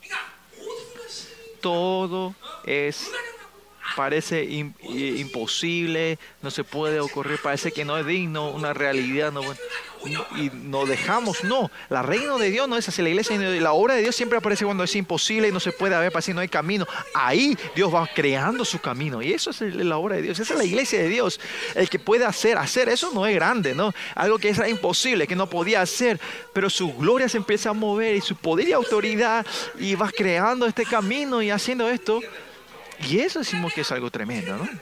En el misterio es así. Claro, es, es precioso esa gente que van todo, todo bien, y va, pero a esa gente que todo están perdiendo, Dios no puede parar de ver a ellos. ¿Por qué? Para salvarla. Eso Dios quiere, pues la voluntad de Dios es levantar a esos siervos caídos para usar para su gloria, ¿no? La esencia de la iglesia es eso, es estar en unidad con él, el nuevo hombre. No es porque vos tu cualidades, no es cuestión de tus cualidades y tu experiencia, lo que vos tenés, no, sino que Dios obra. Si la iglesia va manteniendo el nuevo hombre, Dios obra tremendamente. Pero ¿dónde se comienza? Es que hemos muerto con Él. Nuestro Hijo ha muerto. eh, cuando, cuando el pecado murió, cuando Jesucristo murió en la cruz, el pecado no puede ser separado del pecador. Nosotros también, legalmente, nosotros ya estamos muertos. Ya no tenemos más razón de ser engañados por eso. La única forma que tenemos que declarar que hemos muerto. El viejo hombre ha muerto. Si se levanta, mátalo otra vez. Continuamente ir matando a este viejo hombre. Amén.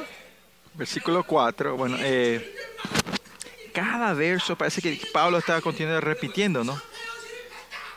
¿Mm? Hemos bautizado significa lo mismo que hemos muerto al pecado. pero continuamente tiene una, una relación más profunda. En la santificación podemos ver estos niveles diferentes, ¿no? Pues la puerta del pecado fue cerrada, que fuimos bautizados significamos que, que el Señor ha hecho y que Él esté conmigo. Ahora, primero el muerto que murió por nosotros, ahora está conmigo, como bautizado. Y más allá, en la corriente de la comunidad, esto se declara en la forma de la comunidad, se usa la palabra bautismo, ¿no? Es algo comunal. Cuando un miembro en la iglesia está en el camino de la santificación, va creciendo, va madurando, como no es cuestión de una persona. Pues los pastores, ustedes pueden ver esto, ¿no? Cuando una persona va avanzando en fe, creciendo, no es cuestión de una persona. O sea, en ese sentido, Pablo está hablando de este vocabulario comunal. Él va haciendo creciendo, declarando cómo va influenciando esta fe de cada una persona hacia la comunidad. Ser miembros es no es cuestión de que una persona crece porque somos todos miembros, estamos conectados, ¿no? Por eso versículo 4 dice, porque somos sepultados juntamente con Él para muerte por el bautismo, dice. Hmm? Yes, esto se va espaciando, ¿no? no es solo muerte, sino vamos sepultados con Él. En Colosenses nosotros dijimos, esto es una verdad histórica, ¿no? Esto cinco verdad histórica es en Cristo, con Cristo, son verdad, son eh, eh, como era una situación histórica que ocurrió. La muerte de Cristo, mi muerte, la sepulcro de Cristo, mi no es algo simbólico, sino que es algo que de verdad ocurre dentro de este, que el viejo hombre va, la fuerza, la fuerza del viejo hombre va disminuyendo, la muerte fue el pecado va disminuyendo, la puerta del pecado va cerrándose y esta valentía de poder vivir el nuevo hombre va creciendo como si la honra como hijo real. En el capítulo 6 y 7 continuamente va repitiendo esto Pablo. Y eso quiere decir que la energía del nuevo hombre va creciendo, está madurando. Es un, un estado real, es una historia de Pablo que está contando ahora mismo. Por eso dice que es el sepultado juntamente con Cristo. El sepulcro de Cristo es mi sepulcro, ¿no? A fin de que como Cristo resucitó de los muertos por la gloria del Padre, dice. Y esta es una, relación de comunión para la gloria del Padre, ¿no? Así también nosotros andemos en vida nueva, ¿no? Por la gloria del Padre, en la gloria de, otra forma de decir, por la gloria, para la gloria del Padre, la muerte de Cristo, mi muerte, el secreto de esto que fuimos sepultados en Cristo y que es que es por la gloria del Padre. La palabra gloria no hace falta complicar las cosas. La gloria es una expresión real, real, de la realeza. Eh, cuando Él, su presencia viene, Él trabaja, viene su gloria. Como Malaquías dice, ¿no? cuando Él viene, su presencia está, su gloria está en ese lugar. En capítulo 8 habla más en detalle eso es la palabra gloria. Por eso la iglesia sí o sí es, esencial. La iglesia, la iglesia de Dios esencialmente hay gloria. Porque Él no es que su representante, sino que Él mismo viene. Y en el libro hebreo quiere decir que el reino de Dios cubre a esa iglesia. En es, eh, los ángeles, los justos, eh, nuestro eh, intercedor de nuestro Señor Jesucristo, la sangre que habla y más allá, la iglesia está junto en ese lugar.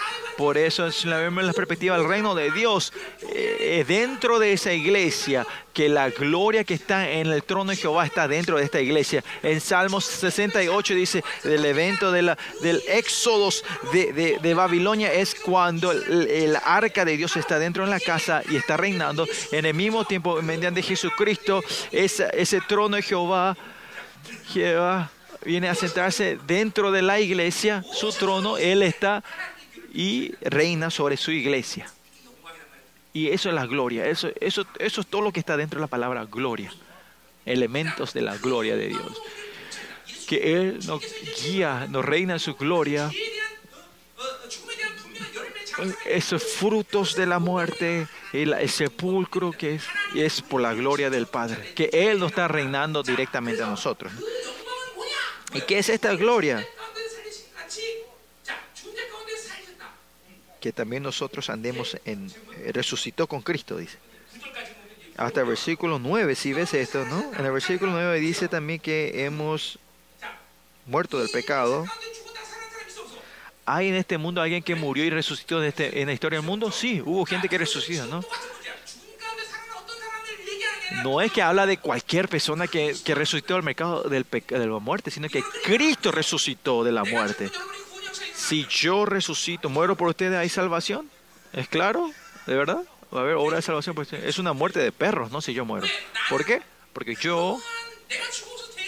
No es cuestión de que yo muera, sino que para que una nueva vida haya tenga dos condiciones. Uno, que él tiene que ser hombre. Y segundo, él tiene que ser Cristo, tiene que ser el rey. El rey tiene que...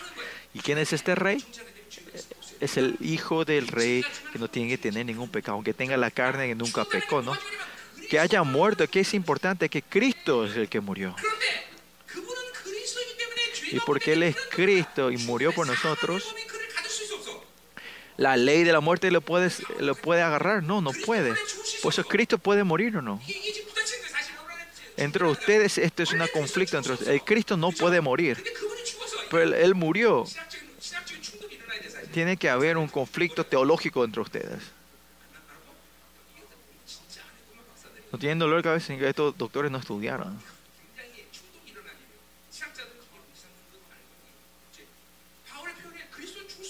En la presión de Pablo, el Cristo no puede morir. ¿Cómo puede morir? El rey puede morir. El rey eterno puede morir. No puede. Pero él muere. ¿En dónde tengo que resolver esto? En el amor. Es así que no, Él nos amó y porque nos amó. Él se dio a sí mismo, ¿no? Sacrificó por nosotros, ¿no? La, la justicia de Dios puede, puede abrir en muchas formas, pero no es que un mendigo, sino que el Rey de Reyes nos amó tanto que vino a morir por nosotros. Y es lo único que él podía hacer y él le ha hecho, ¿no? Eh, cuán grande es tu ser, tu identidad. Es tan grande y valioso que el Cristo puede morir por ustedes. En Romanos 8:25 que dice que Él que Él nos... Uh,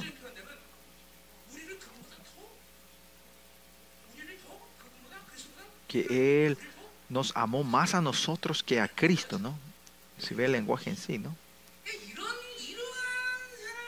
Y esta vida, este amor, continuamente eh, Él está subasteciendo a ustedes, es algo normal. La perspectiva de Dios es Romanos 5, que dice por eso? Que el Espíritu Santo, su, su, su, amor, el Espíritu Santo nos está derramando como baldes de amor a nosotros, no una expresión humana, sino de cuánto nos amó Dios, que Cristo murió por ustedes y en, la, eh, y en la relación, en la santificación, renaciendo con Dios, este proceso Pablo está hablando, ¿no? Pues Entonces Pablo no sabía que Cristo podía morir, no, él sabía, pero la razón que él dice esto aquí, eh, Pablo recibe el amor de Dios y así, en el punto de la muerte, nos amó. Y por eso es que resucita otra vez, ¿no? Aunque él murió, por el pecado no le podía, una persona pura que el pecado no le podía sostener. En Romanos 1.4 hablamos de esto, de que, que era la, del, como eh, la carne es hijo de David, de David pero eh, como hijo de Dios, con poder el Espíritu de la Santidad y la resurrección entre los muertos, dice. Porque él no tenía otra opción más que vivir, porque él no tenía ningún pecado, ¿no? Y la razón que el Jesucristo que resucita de los muertos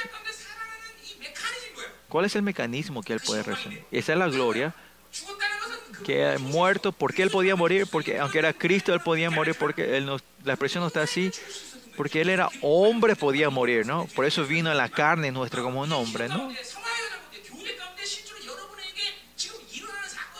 Esto es algo que está ocurriendo entre ustedes, ¿no? La muerte de Cristo, que la justi la gozo de la justicia es que, nosotros nos morimos con Él, pero al mismo tiempo Él es Cristo y Él no puede morir, ¿no? Él resucita. ¿Por cuál es el mecanismo de eso? Porque esa vida perfecta y pura que no tiene ningún pecado, que, no, que esa sangre pura está dentro de esa sangre, no puede llevar a la muerte. Y si hay esa sangre, puede resucitar, ¿no? Esto no es algo simbólico, sino cuando venga el Señor, o ustedes cuando resuciten en ese día delante del Señor, estén delante del Señor, la poder, la sangre de Cristo, eso va a orar como vida dentro de ustedes. Es cuando, cuando ustedes no mueran ni venga la vuelta, la vuelta del Señor Jesucristo. El Espíritu Santo va a ver que va a hacer crecer la vida que está dentro de ustedes, va a hacer crecer.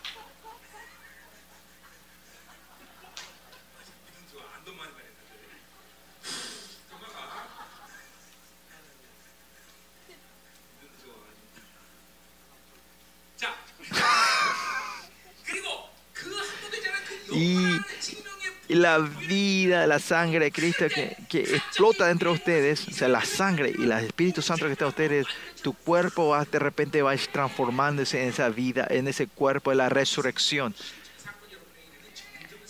Y esta es la vida real, la vida pura que Dios habla aquí, ¿no?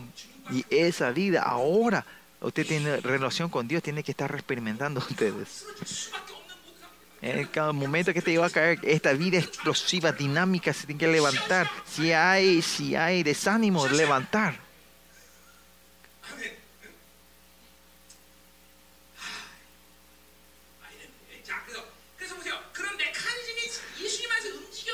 Este mecanismo se movió dentro de Cristo y Jesús se resucitó. y ese mismo mecanismo, ¿quién? Está dentro de nosotros, dice para que andemos en vida nueva, dice el versículo 4. Esa misma vida, ese mismo mecanismo, esa vida nueva está dentro de nosotros. Vida es Zoe, la vida eterna de Dios, ¿no? La sangre de Cristo, la palabra, la gracia, todos son vidas eternas, ¿no? Cuando se dice nueva vida, es que todos estos elementos nos hace renovar a nosotros, nos restaura una vida a nosotros. Esa vida que vino del más allá de Cristo, de nosotros, es una vida que no está quieto, sino que todos los días nos está renovando, regenerándonos a nosotros. No es cuestión de mi esfuerzo, sino que Dios en la vida va. Ay, Me pegué muy fuerte para hacer. Esta vida va- va-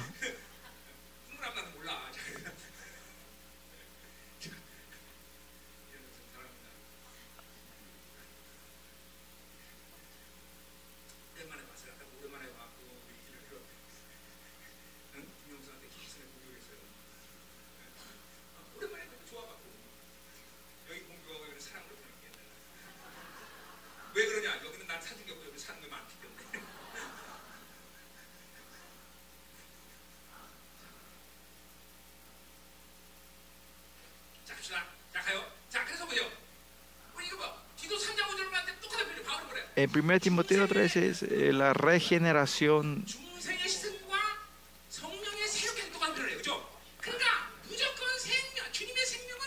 Pues la vida de Dios es, no nos deja quieto a nosotros. Hay una regeneración, una renovación dentro de nosotros, ¿no? Esa vida continuamente nos renueva a nosotros, ¿no? Y no es, no es cambio en el tiempo, sino que el cambio existencial, fundamental. El agua fue transformado en vino. ¿no? No es cualquier vino. Si el vino vos deja quieto, no es que, que el, el, gusto va cambiando con el tiempo, ¿no? Será un gusto mejor se va dejando por mucho tiempo. Y nosotros también un cambio esencial en nuestra vida, existencial. Y ahora cuando el tiempo vaya pasando, esta vida, eh, la fragancia, la fuerza de esta vida, el gusto va transformándose, va mejorándose, ¿no? Yo me acuerdo cuando me fui, trabajaba en, eh, me fui eh, eh, de viaje, de negocios a España y dice que había un vino, era tan carísimo que ni al rey le daba, ¿no? Y me dio un vaso yo y yo era cuando recibía, que era cuando recién comencé a Cristo, me invitó ese vaso, yo, yo, negué, no, no acepté. Por lo que sí, nuestro, nosotros fuimos transformados en vinos en una esencia y cuando el tiempo va pasando va siendo mejor, ¿no? Por eso, esencialmente, esa vida no transforma a nosotros. Por eso, la santificación y glorificación es algo normal. Al no creer en esto, no, no dejamos esto en nuestra vida, 또 dejar esto en nuestra vida hace cambiar nuestra vida, claramente, naturalmente. Y Él es alguien que puede obrar nuestro milagroso, porque Yahweh es un Dios que se mueve, no es un Dios quieto, es continua, vida continuamente se mueve, el Espíritu Santo se mueve continuamente y nos hace mover con la fuerza de la vida, ¿no? No se queda quieto, no nos deja quieto. Eh, Pasados 31 años en, nuestra vida, en mi vida de fe, eh, yo no hice nada con mi, con mi no es que yo quise hacer, sino que él tenía que hacer. Y hago que él hago. Yo quiero jugar, yo no quiero hacer nada. Él me hace trabajar. Yo no quiero, tengo que hacer. No es que damos me fuerza, sino que hace que yo me guste hacer lo que él quiere. Él me persuade a hacer todas las cosas, ¿no?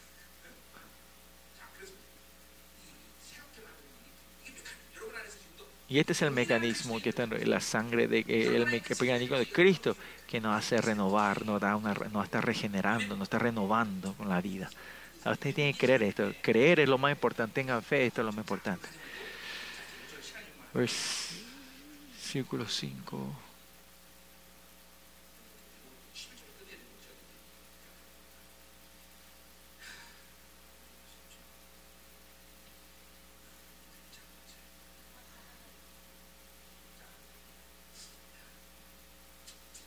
Tengo que terminar el versículo 11, pero vamos a ver qué, podemos, qué hacemos. Bueno, vamos al versículo 5 primeramente. Porque si fuimos plantados juntamente con Él en la semejanza de su muerte,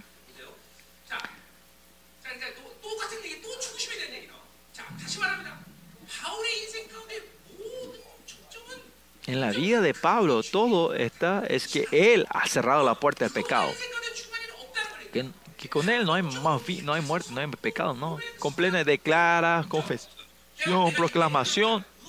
Él dice, otra forma, en mi expresión, Él está manteniendo su justicia, la justicia de Dios, ustedes también.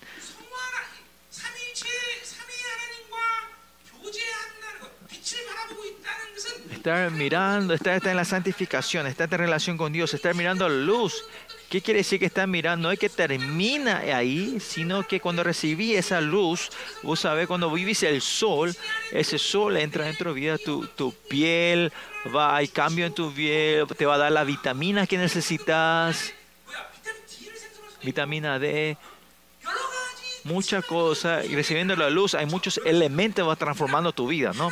De la misma manera, si vos estás hacia Dios, hacia la luz de Dios, no es que termina con tu acción, está en su dirección. Si todo lo que Él nos dio dentro de ustedes, aunque ustedes no lo sientan, solo tienen que creer. La sangre se mueve, la gloria del Evangelio se mueve, y Jesús se mueve.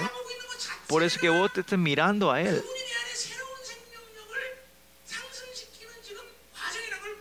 Y tienen que creer que Él está haciendo crecer esto dentro de ustedes. Usted cuando aún así yo oro, una o dos horas estoy orando, solo me hace orar en lengua por dos, tres horas. ¿Por qué es eso?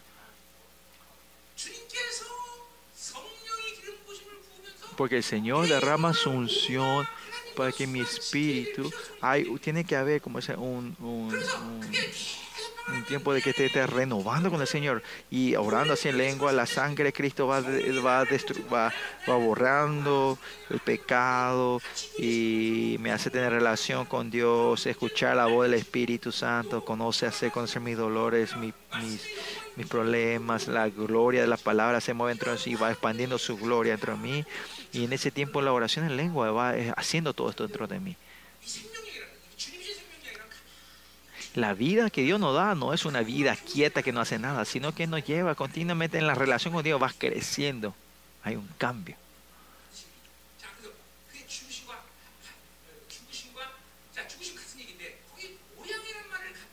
Juntamente con él la semejanza de su muerte, dice, semejanza.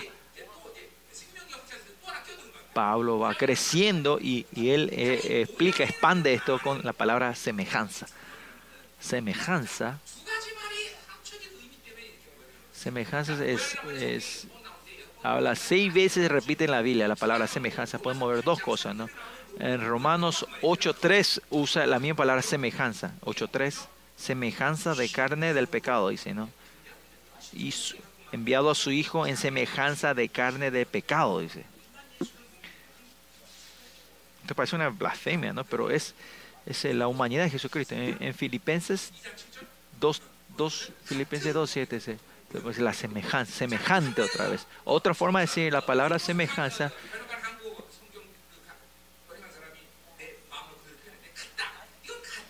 Semejantes son iguales. Semejanza es igual. ¿Por qué se usa la semejanza, la palabra hebreo? Eh, se pueden tener dos cosas en la palabra hebrea. Uno es que él en la forma humana es igual a nosotros, ¿no? El, el SARS es igual con nosotros, la carne, en la perspectiva de la carne somos iguales.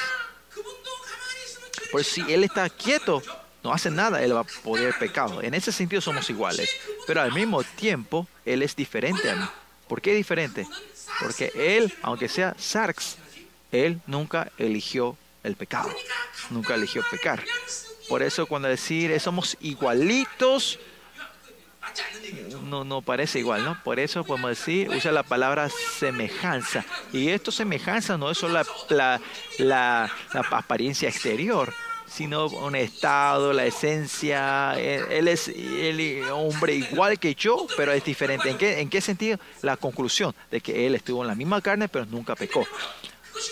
Y por eso, y la gracia que eso nos da a nosotros, es que si usted vive en el Espíritu, también puede vivir así. Por eso la palabra semejanza se pone acá. Por eso Pablo, la palabra semejanza puede ser... Eh, en versículo 8, capítulo 8, versículo 3 es... Eh, eh era débil, débil por la carne, Dios envía a su Hijo en semejanza de la carne, la carne del pecado. Pues tenemos que entender cuál es la perspectiva, la razón de que Pablo está diciendo. No sé si los, los, eh, los eruditos entienden esto. Así, ¿cómo ven eso?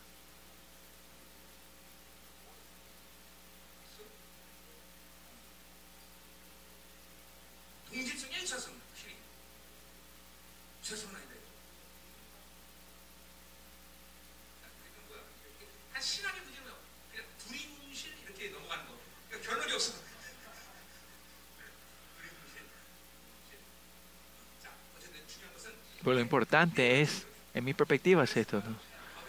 Esta palabra semejante es una palabra que, que le da, ¿cómo era? Eh, no, es un, no es que usa fácilmente esta palabra, que somos iguales que en Cristo, ¿no? Eh, que Jesucristo vino al, al, como siervo, se puede entender que es en Filipenses semejantes, iguales.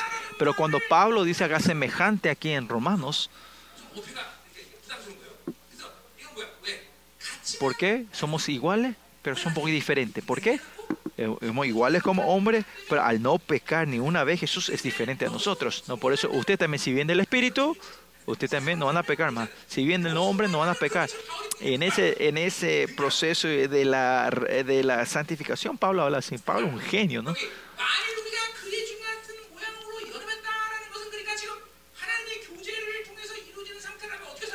¿Cómo podemos entender si tenemos relación con Él? Es que si tenemos relación con Él, la muerte de Cristo en mi Cristo, en mi muerte, y si Él resolvió mi pecado y mi muerte, lo recibimos, y Él nunca pecó ninguna vez, fue victorioso, así también yo con la, la sangre de Cristo vamos creciendo y no pecar, ¿no? Y ese es el evento de- de la relación con Dios, ¿no?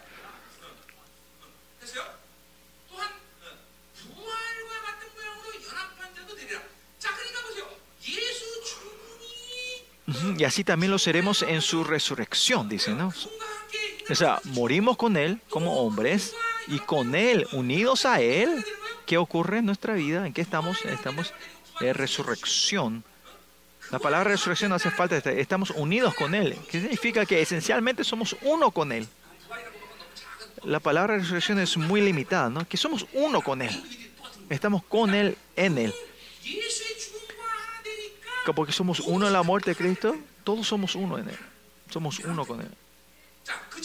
¿Y dónde está la evidencia en Corintios? En 1 Corintios 4 dice que yo tomo la muerte de Cristo, es que su vida lo tomo en mi cuerpo también, en si porque recibir la justicia de Dios, recibir la vida aparece. Porque cerrado la puerta del pecado significa que yo estoy en el nuevo hombre. La vida del nuevo hombre se manifiesta entre nosotros. Y si teniendo una relación continua con Él y cerramos la puerta, es porque no cree, que nos creen ustedes que el pecado sea por cerrado. Ustedes dejan la puerta abierta al enemigo. Pablo claramente dice al enemigo diciendo que, que él cerró esa puerta claramente. En cada versículo está claro. Se, cerró la puerta, se cerró la puerta. No deja la puerta abierta al enemigo. No le deja esta puerta abierta. Y va creciendo esta vida dentro de ellos. En la forma de la resurrección. Es un poco limitada, ¿no? Pues,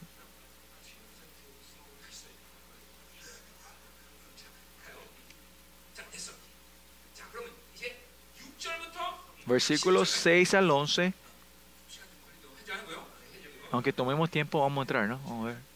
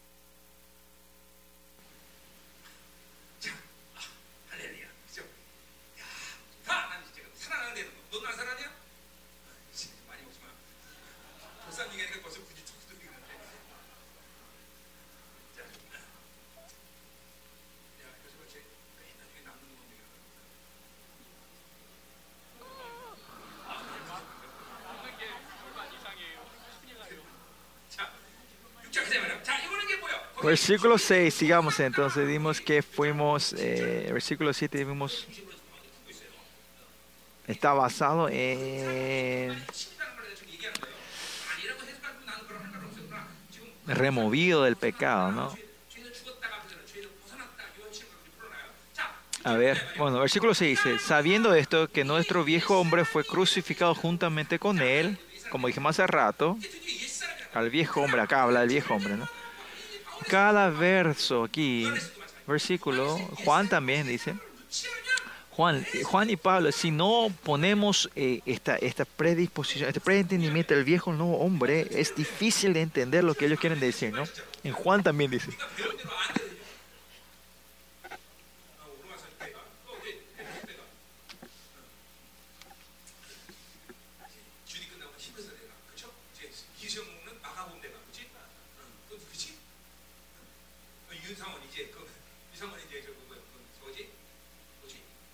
조직, 조직 신학.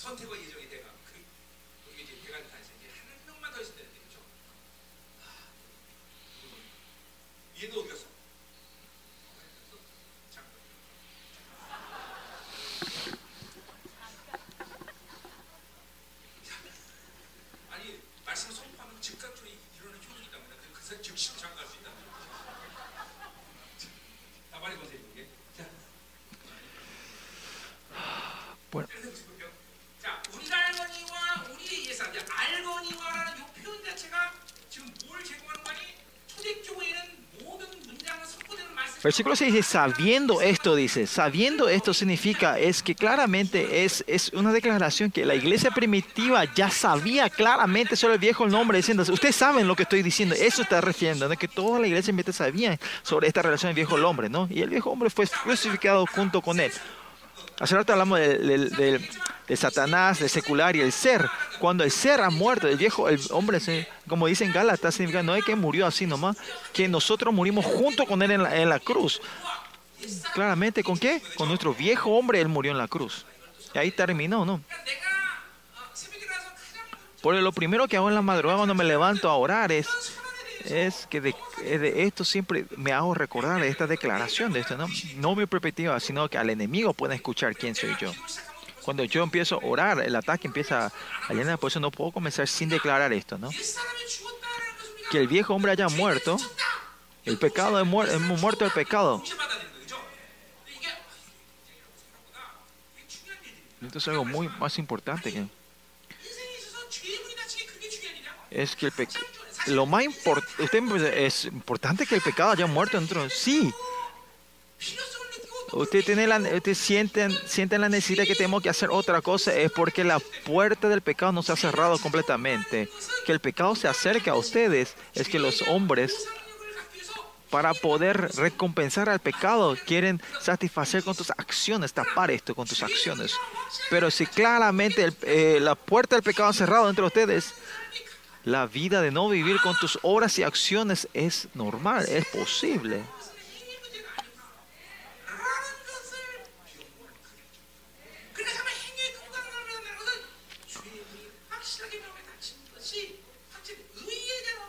La justicia es, si no ha cerrado es- esta fe de que el pecado se ha cerrado, no, po- eh, eh, no podés tener esa justicia. Y eso, capítulo 6 completamente Pablo está repitiendo esto.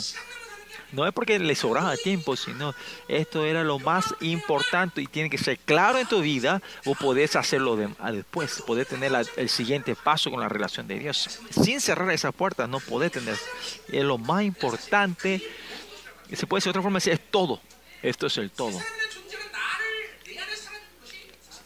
Que Él viva dentro de nuestro nuevo hombre es, es el todo para nosotros. Por eso,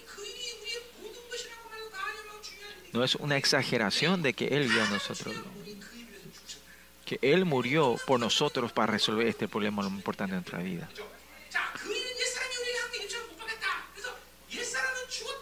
Por eso es que el viejo hombre murió en Gálata, dice claramente, dice eso, ¿no? Declara.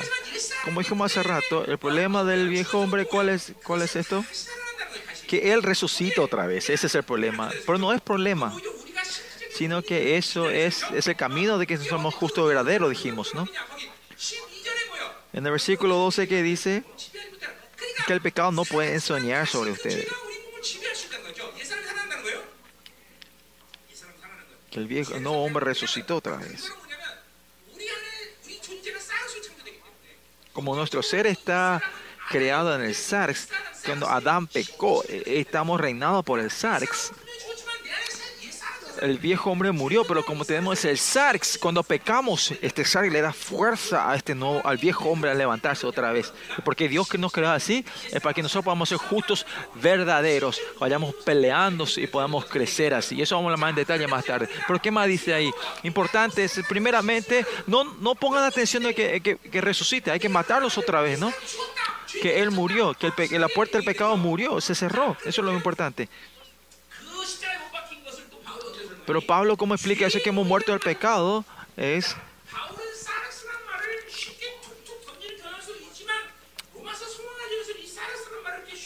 Dice que, acá dice que para que el cuerpo del pecado sea destituido, dice.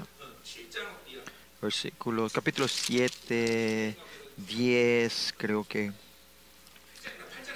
8, capítulo 8, que vamos a hablar más en detalle. Pero lo que sí dice el cuerpo del pecado. Él no usa la palabra sarx aquí, sino el, el cuerpo del pecado, sin que el, pe- el cuerpo que es que poseído por el pecado. La palabra acá usa la palabra soma griega, es la palabra sarx, cuerpo, carne, es hay, hay eh, eh, eh, confusión, puede usar uno. Pero la palabra soma y sarx son diferentes, pero la mayoría en romanos, Pablo usa la pal- hay una, una no usan la palabra sarx directamente, sino que usan más la palabra soma intencionalmente. ¿Por qué? Porque mi expresión de cuerpo se refiere a todo tu ser. El pecado ha reinado todo tu ser. No solo la carne que se ve en nuestro cuerpo, sino todas las funciones de tu, de tu ser. El pecado está reinando. Si vos estás en el viejo hombre, si estás en el estado viejo hombre, no importa, en, eh, no es el estado, sino que si yo estoy en el nuevo hombre, en la vida nueva de Dios, estoy en la luz, eh, la fuerza en la vida se va moviendo y la nueva vida, hombre, te va llevando directamente a la santificación y vas creciendo, ¿no? En ese mismo sentido, si en el viejo hombre todo tu ser hace que gobierne y reine el pecado y la función del pecado va creciendo, ahí es que, que, que los elementos y la función del pecado vayan creciendo más y más. Y si vos te estás quieto ahí, te vas a la muerte, estás muerto. Esa es la esencia esa es la, esencia del viejo hombre. Por eso, si, si tenés el nuevo hombre, como dijimos hace rato, no tiene la función de pecado, no podemos pecar. Pero el viejo hombre, al revés, es como es. Solo tiene la función de absorber el pecado. Solo tiene la función de pecar. Y es un cuerpo poseído por el pecado. Si esta diferencia es clara, ya no vas a querer vivir del viejo hombre. Eh, porque no tenés esta diferencia clara, hay, hay una eh, confusión y está de aquí para allá, del viejo y nuevo hombre, ¿no? Cuando vos estés más en el nuevo hombre, vas a saber claramente la diferencia del viejo y el nuevo hombre, ¿no? Por eso los apóstoles, no solo a Pablo, que esta relación del viejo nuevo hombre dentro de mí es cuán sensible es para ellos. Cuando ellos expresan esta relación, toda la iglesia primitiva, como decía, ellos declaran guerra. Galatas 5 dice, hay una batalla, hay una batalla, hay una guerra entre la posesión de la carne y del espíritu. El viejo, el nuevo hombre que está dentro de ti. Esta relación es expresada. La palabra más clara que puede declarar esto es batalla. Significa es una batalla que sí o sí uno o el otro tiene que morir. Si usted empieza a reconocer esto, entrar a la santificación, ya están pasando el 90%, ¿no? Ya están cerca de la, de la final. Esta batalla severa entre ustedes, vos dices, hoy voy a descansar, no podés. Claro que cuando entra en la glorificación es posible, pero si no es así, por un tiempo, esta hay tiempo que tiene que pasar sensible a esta batalla, más allá hasta los gran apóstoles también, no sabemos cuántos, Pablo dice, ay de mí, miserable soy yo, dice, ¿no? Pablo está diciendo esto, ¿no? Y la relación entre el viejo nombre es una batalla. No hay otra forma más que, que definirlo como batalla. Uno, uno o lo otro tiene que morir no hay, no hay tregua entre esto. ¿no? Si esto, estas distinciones son claras entre ustedes, que es la incredulidad que va creciendo entre ustedes, que aún aprenden ustedes decir, ah, yo puedo negociar esta área, yo puedo comprometer estas áreas. Hay estas, hay que comprometer, no importa. Y los, y los eh, ignorás.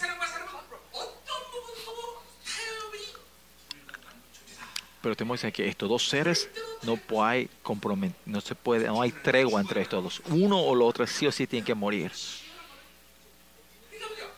Por eso miren, la paz verdadera, como siempre yo digo,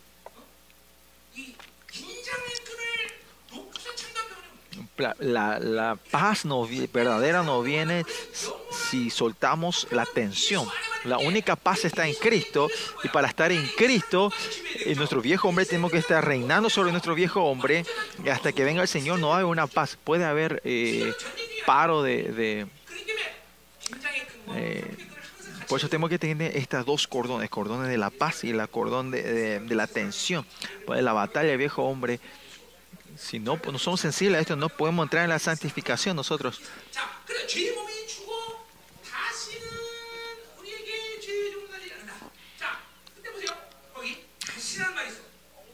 Crucificado para que el cuerpo sea destruido a fin de que no sirvamos más al pecado, dice.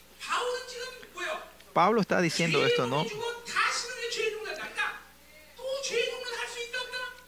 a fin de que no sirvamos, ya no podemos más ser, porque el nuevo hombre ya no puede ser más siervo al pecado, que ninguna vez, ni una vez, el sistema del viejo y el nuevo hombre son completamente diferentes. Estos dos seres que están son diferentes. El nuevo hombre no puede pecar, ¿no? ¿Puede o no? No, no puede. El, nuevo, el, el viejo hombre solo peca. Este sistema es clara dentro de ustedes. Y las santificaciones es que en, este dos, en este dos eh, eh, sistema, abrir los ojos y ver quién es el que está reinando, quién está sirviendo, ¿no?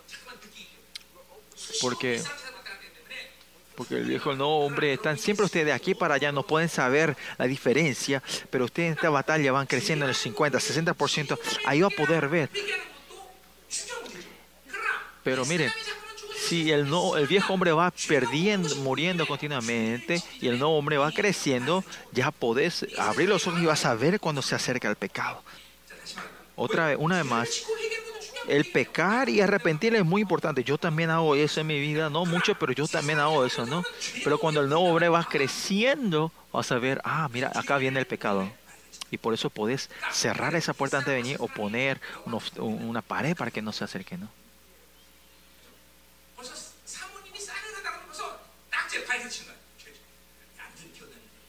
vos sabés, cuando estás en tu casa de repente tu, tu esposa, se, eh, vos que, que, hay una mirada fría, ya sabes, ah, hice algo mal y tengo que buscar. Ah.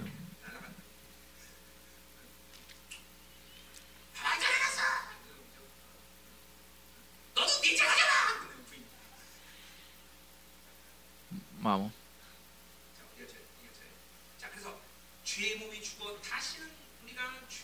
que el cuerpo del pecado a muerte y no seamos, a fin de que no seamos, a fin de que ya no más seamos siervos del pecado, ¿no? El nuevo hombre no puede ser pecado. O sea, el no, el no hombre no puede ser siervo al pecado y el viejo hombre no puede ser siervo a la justicia de Dios, a la verdad de Dios. Es claro, ¿no? ¿Me entiende?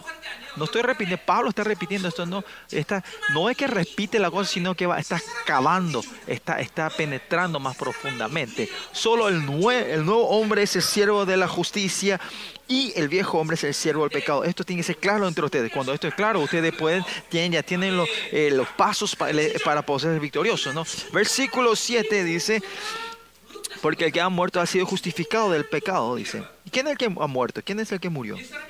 El viejo hombre, no.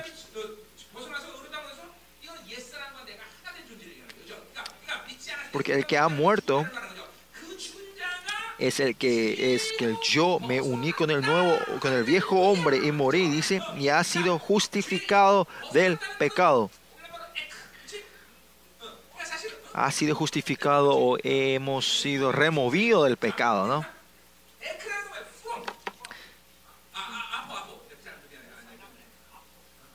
La palabra viene epo, apo, del pecado, ¿no?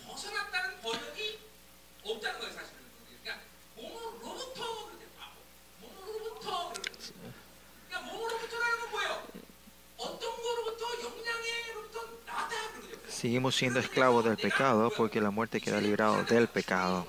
¿Qué decimos? Hemos, hemos quedado liberados, que hemos, hemos separado del pecado, ¿no? Somos seres que ya el pecado ya no puede influenciarnos más. Somos seres. Esa gente que va al shopping está lleno del mundo. Bueno, una mujer hay lujuria, injusticia, eh, eh inmoralidad. Y cuando ven dinero, eh, las codicias suben. No. Ya somos libres de eso, ¿no? Eso, esa gente que absorbe bien las cosas de este mundo.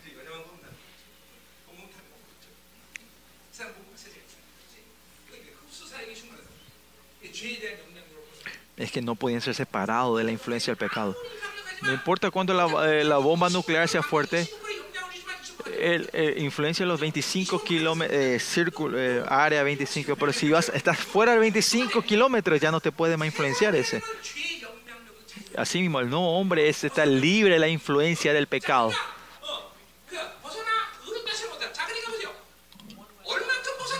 ¿Cuánto nos hemos separado? Hemos separado ¿Cuánto? ¿Cuánto? ¿25 kilómetros? ¿El nuevo hombre está separado del pecado? No, sino que justificado. Estamos en un estado como seres que nunca hemos pecado. Y cuando Pablo nos da su, justicia, justificado del pecado, ¿qué quiere decir? Como es reconocido, no hemos pecado. ¿Qué es este ser? Es el ser que puede salir delante del rey. Y este es el gozo de la justicia, ¿no?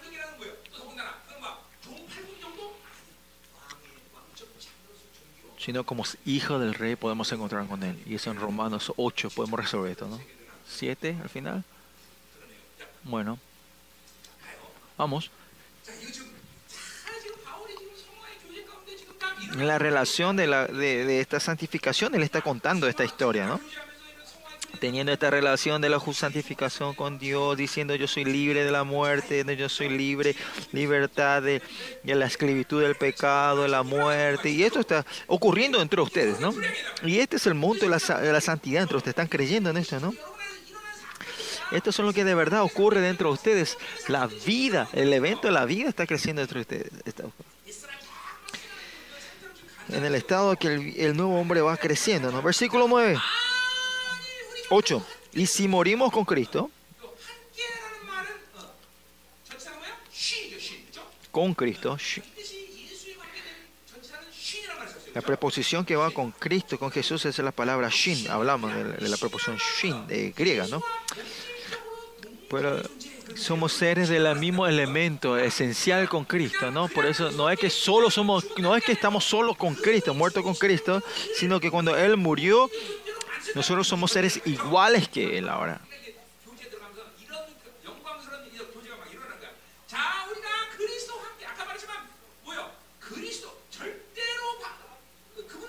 Cristo, Cristo es alguien que no podía morir, no tiene que morir. Cristo no puede morir. Pablo intencionalmente dice que el Cristo murió. Ese ser tan precioso murió por ustedes. Eso es lo que te está diciendo Pablo.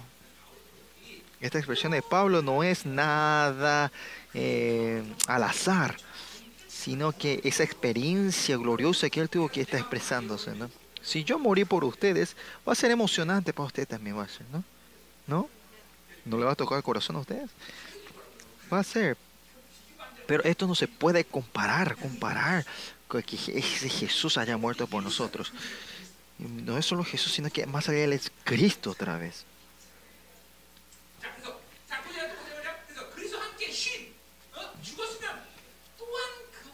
pues morimos con Él, también viviremos con Él.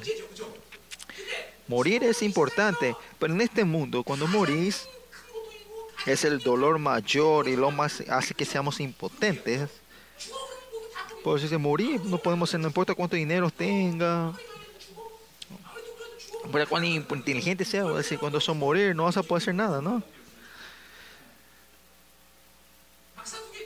No importa si tenés dos doctorados, aunque tengas muerte, si viene la muerte, no sirve para nada lo que vos tenés, ¿no?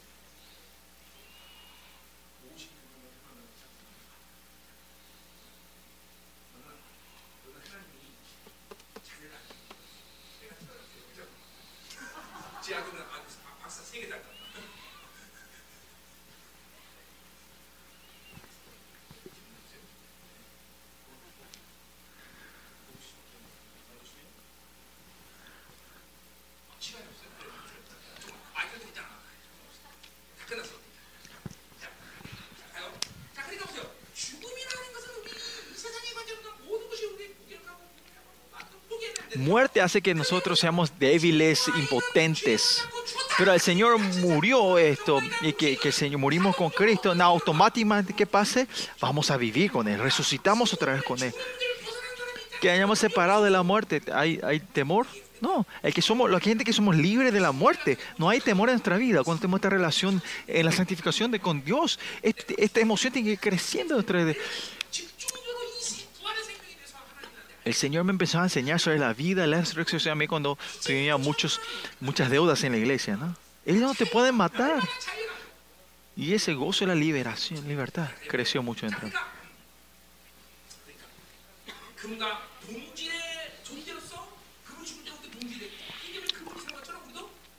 Así somos iguales que cuando morimos y somos iguales cuando eh, eh, eh, viviremos con Él, ¿no? Ya no hay problema para nosotros. Versículo 9, sabiendo que Cristo habiendo resucitado los muertes, ya no muere. La esencia, ¿qué es esto? Yo puedo vivir porque Él vive. En la historia humana hubo gente que murió y no resucitaron, ¿no? Y en el misterio Zoe también vimos resucitar a una persona, ¿no? Por el resucitar hay gente, pero ¿Cuál es la diferencia de la vida de la resurrección de Cristo y esa gente en esta historia? Esa persona murió y Jesús también murió. ¿Cuál es la diferencia? Porque esa persona, aunque resucite, va a morir otra vez.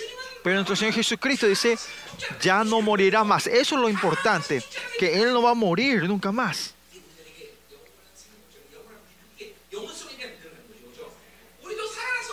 Ya no volverá a morir, ¿no? Nuestra carne puede morir, pero nuestra vida vive eternamente, nuestro espíritu vive eternamente, ¿no? Somos seres que viven eternamente. Por eso la santificación está hacia la eternidad, no, está, no es, no el enfoque no está en la santificación, no, está en, en, en, en el, el, en esta tierra, sino que por eso es que fuimos muertos por él, porque por la vida eterna, la vida eterna está en nosotros, ¿no? Ya no, ya no, dice, ¿no? Y dice que ya no muere, la muerte no se enseñará más de él. Nunca más. Ya no pueda enseñar, no pueda reinar de mi vida. La muerte ya no puede ser mi rey. Por eso, esencialmente, esencialmente es, existencial, en todo el aspecto que puede ver. Una vida que la muerte reina sobre ti. Ya no puede haber dolor en ese, no va a haber dolor en esa vida. Otra forma de decir, no es que no va a haber dolor, pero el dolor no puede influenciar a esa persona. En que, no importa en qué situación, en qué pérdida o en qué condición, esa persona que el, la muerte no reina. A esa persona no, hay, no, no va a crear oscuridad de la muerte en su vida, ¿no? Vida de la oscuridad. Por otra forma, en situación, en condición que haya... Los dolores no es situaciones sino que es, es cuestión del pecado el que guía eso, ¿no? No importa en qué situación estés, eh, que sea el dolor en tu vida, es el pecado. Y nuestro Señor que murió y cerró la puerta, por eso cuando creemos en eso, esos problemas se resuelven. Instantáneamente se, se resuelve el dolor. Nos dicen, a mí parece no pueden creer, ¿no? No, pastor, por el corona dolemos, no tengo dinero, no, pastor, mi, mi, mi oveja son, son espinas. Mira. En todo esto es, es, cuestión del pecado. No tiene que nada que ver con tu realidad. Más allá de tus hijos.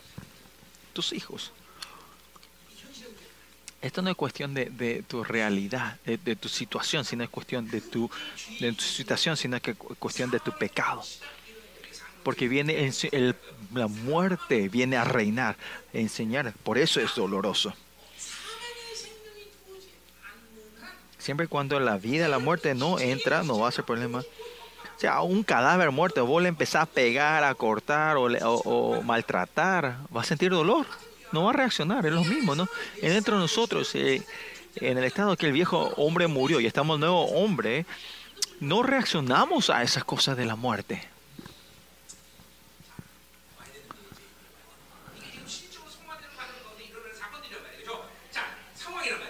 Esta es la situación, esta es la realidad.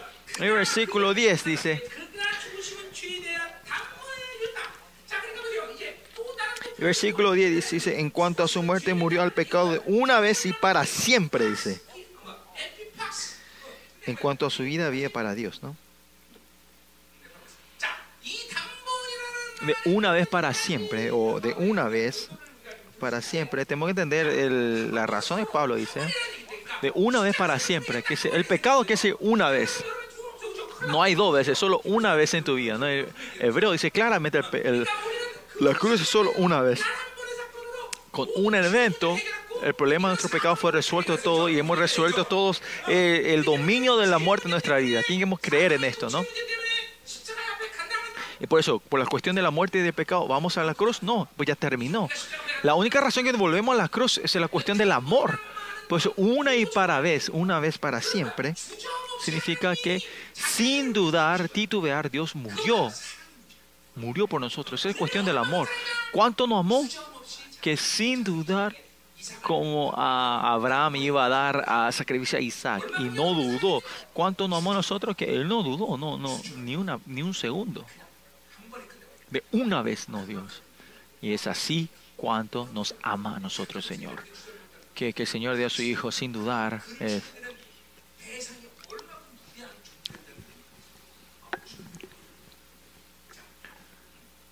cuán honrados son ustedes valiosos son ustedes. Yo tengo, yo tengo un ginseng de, tre- de 30 años o de mil años. Si esta persona está muriendo, si le doy, va a vivir. ¿A quién yo le tengo entre estos dos? De una vez, ¿a quién le puedo a uno o lo otro? ¿A quién le, si estos dos están a punto de morir, necesitan este medicamento? Yo no le voy a dar ninguno de los dos, yo le voy a dar a mi esposa, ¿no? A ninguno de los dos, sino a mi esposa, dice.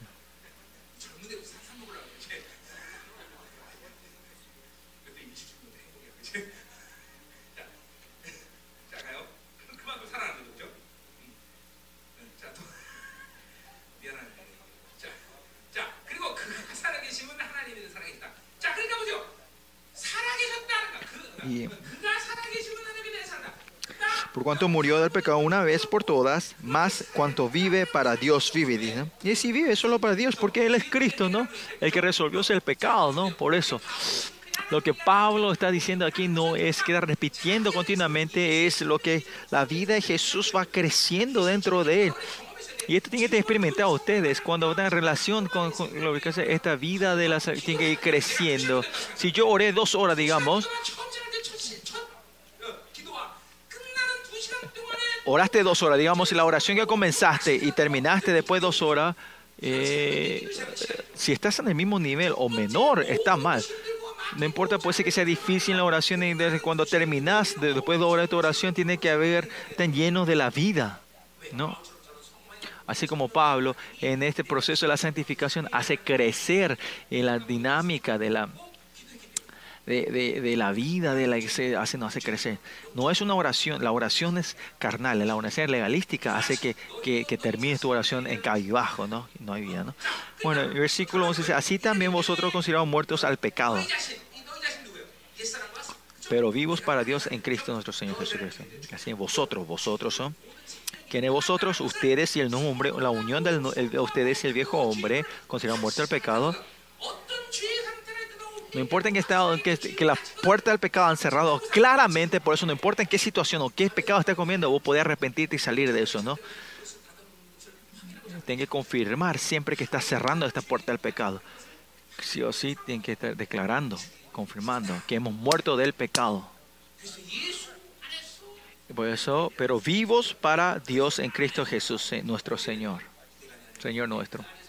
Que yo estoy dentro de Él y que estoy vivo, ¿no? Por eso otra opción no es que estamos separados, o sino que hemos muerto con Él y que la puerta del pecado está cerrada. ¿Qué quiere decir? Que yo estoy en la vida con Él, ¿no? Estamos en el nuevo hombre. Por eso en todas estas, expresiones de Pablo, la relación del viejo hombre es claro esto. En el estado del viejo hombre, el nuevo hombre dentro de mí no puede funcionar. Pero si estamos en el nuevo hombre, el, viejo hombre no puede funcionar. No hay punto neutro, no hay punto neutro, no hay esto o lo otro. Pero mucha gente piensa que yo estoy en el, el punto neutro. No, no es así. ¿Estás en el viejo o el nuevo hombre? Es claro, esa es la orden, ¿no? En esto, el viejo no hombre es claro. Es uno o lo otro. Desánimo, viejo no hombre, viejo, ¿no? Eh, goce la alegría de la justicia, el viejo no hombre, no hombre, ¿no? Hay cosas que son claras y la diferencia, pero hay una área que son difíciles de entender viejo nombre, pero la mayoría de veces no es tan difícil. Es cuestión de tu, eh, de en dónde está invertido y en qué quieres saber, ¿no? Pero si ustedes están siempre de aquí para el viejo nombre, puede ser un poco cansado. Por eso lo importante es si mantenés el viejo, nuevo hombre por un largo tiempo, va a ser natural vivir de Dios y discernir estos. Y hasta acá hoy vamos, eh. vamos a orar. Vamos a orar. Aleluya.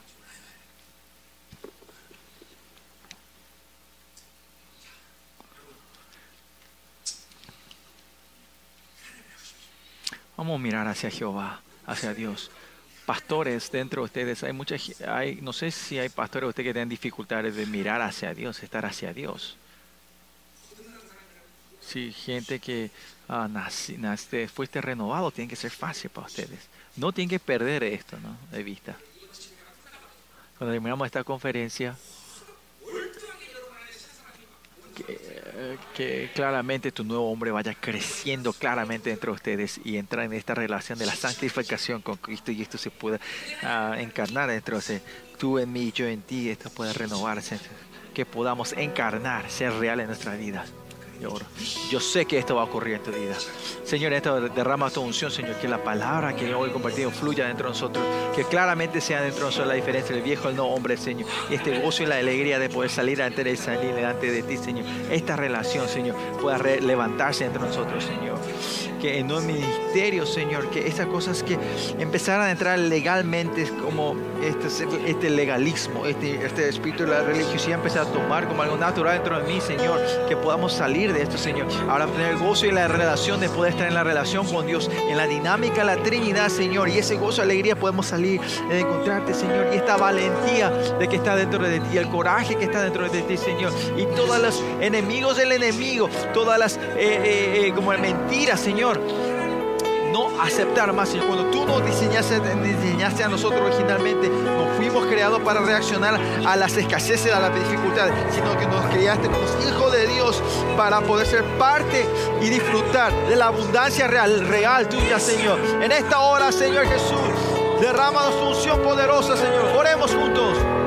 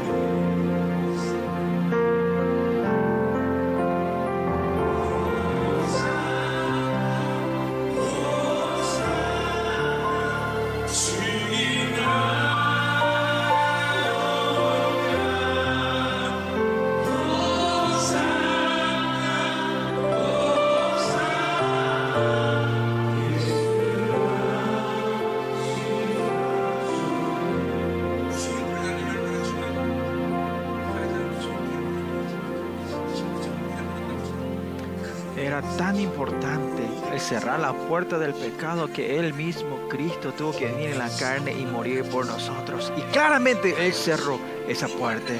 Ahora nosotros, Señor, esa victoria gloriosa que nos diste, vamos a declarar. Declararemos esto todos los días y seremos victoriosos y levantarnos como los modelos de la santificación y la glorificación y ser ese siervo que te preparará el camino, Señor, en tu vuelta, Señor. Que esta esa conferencia donde tus siervos puedan levantarse como esos seres.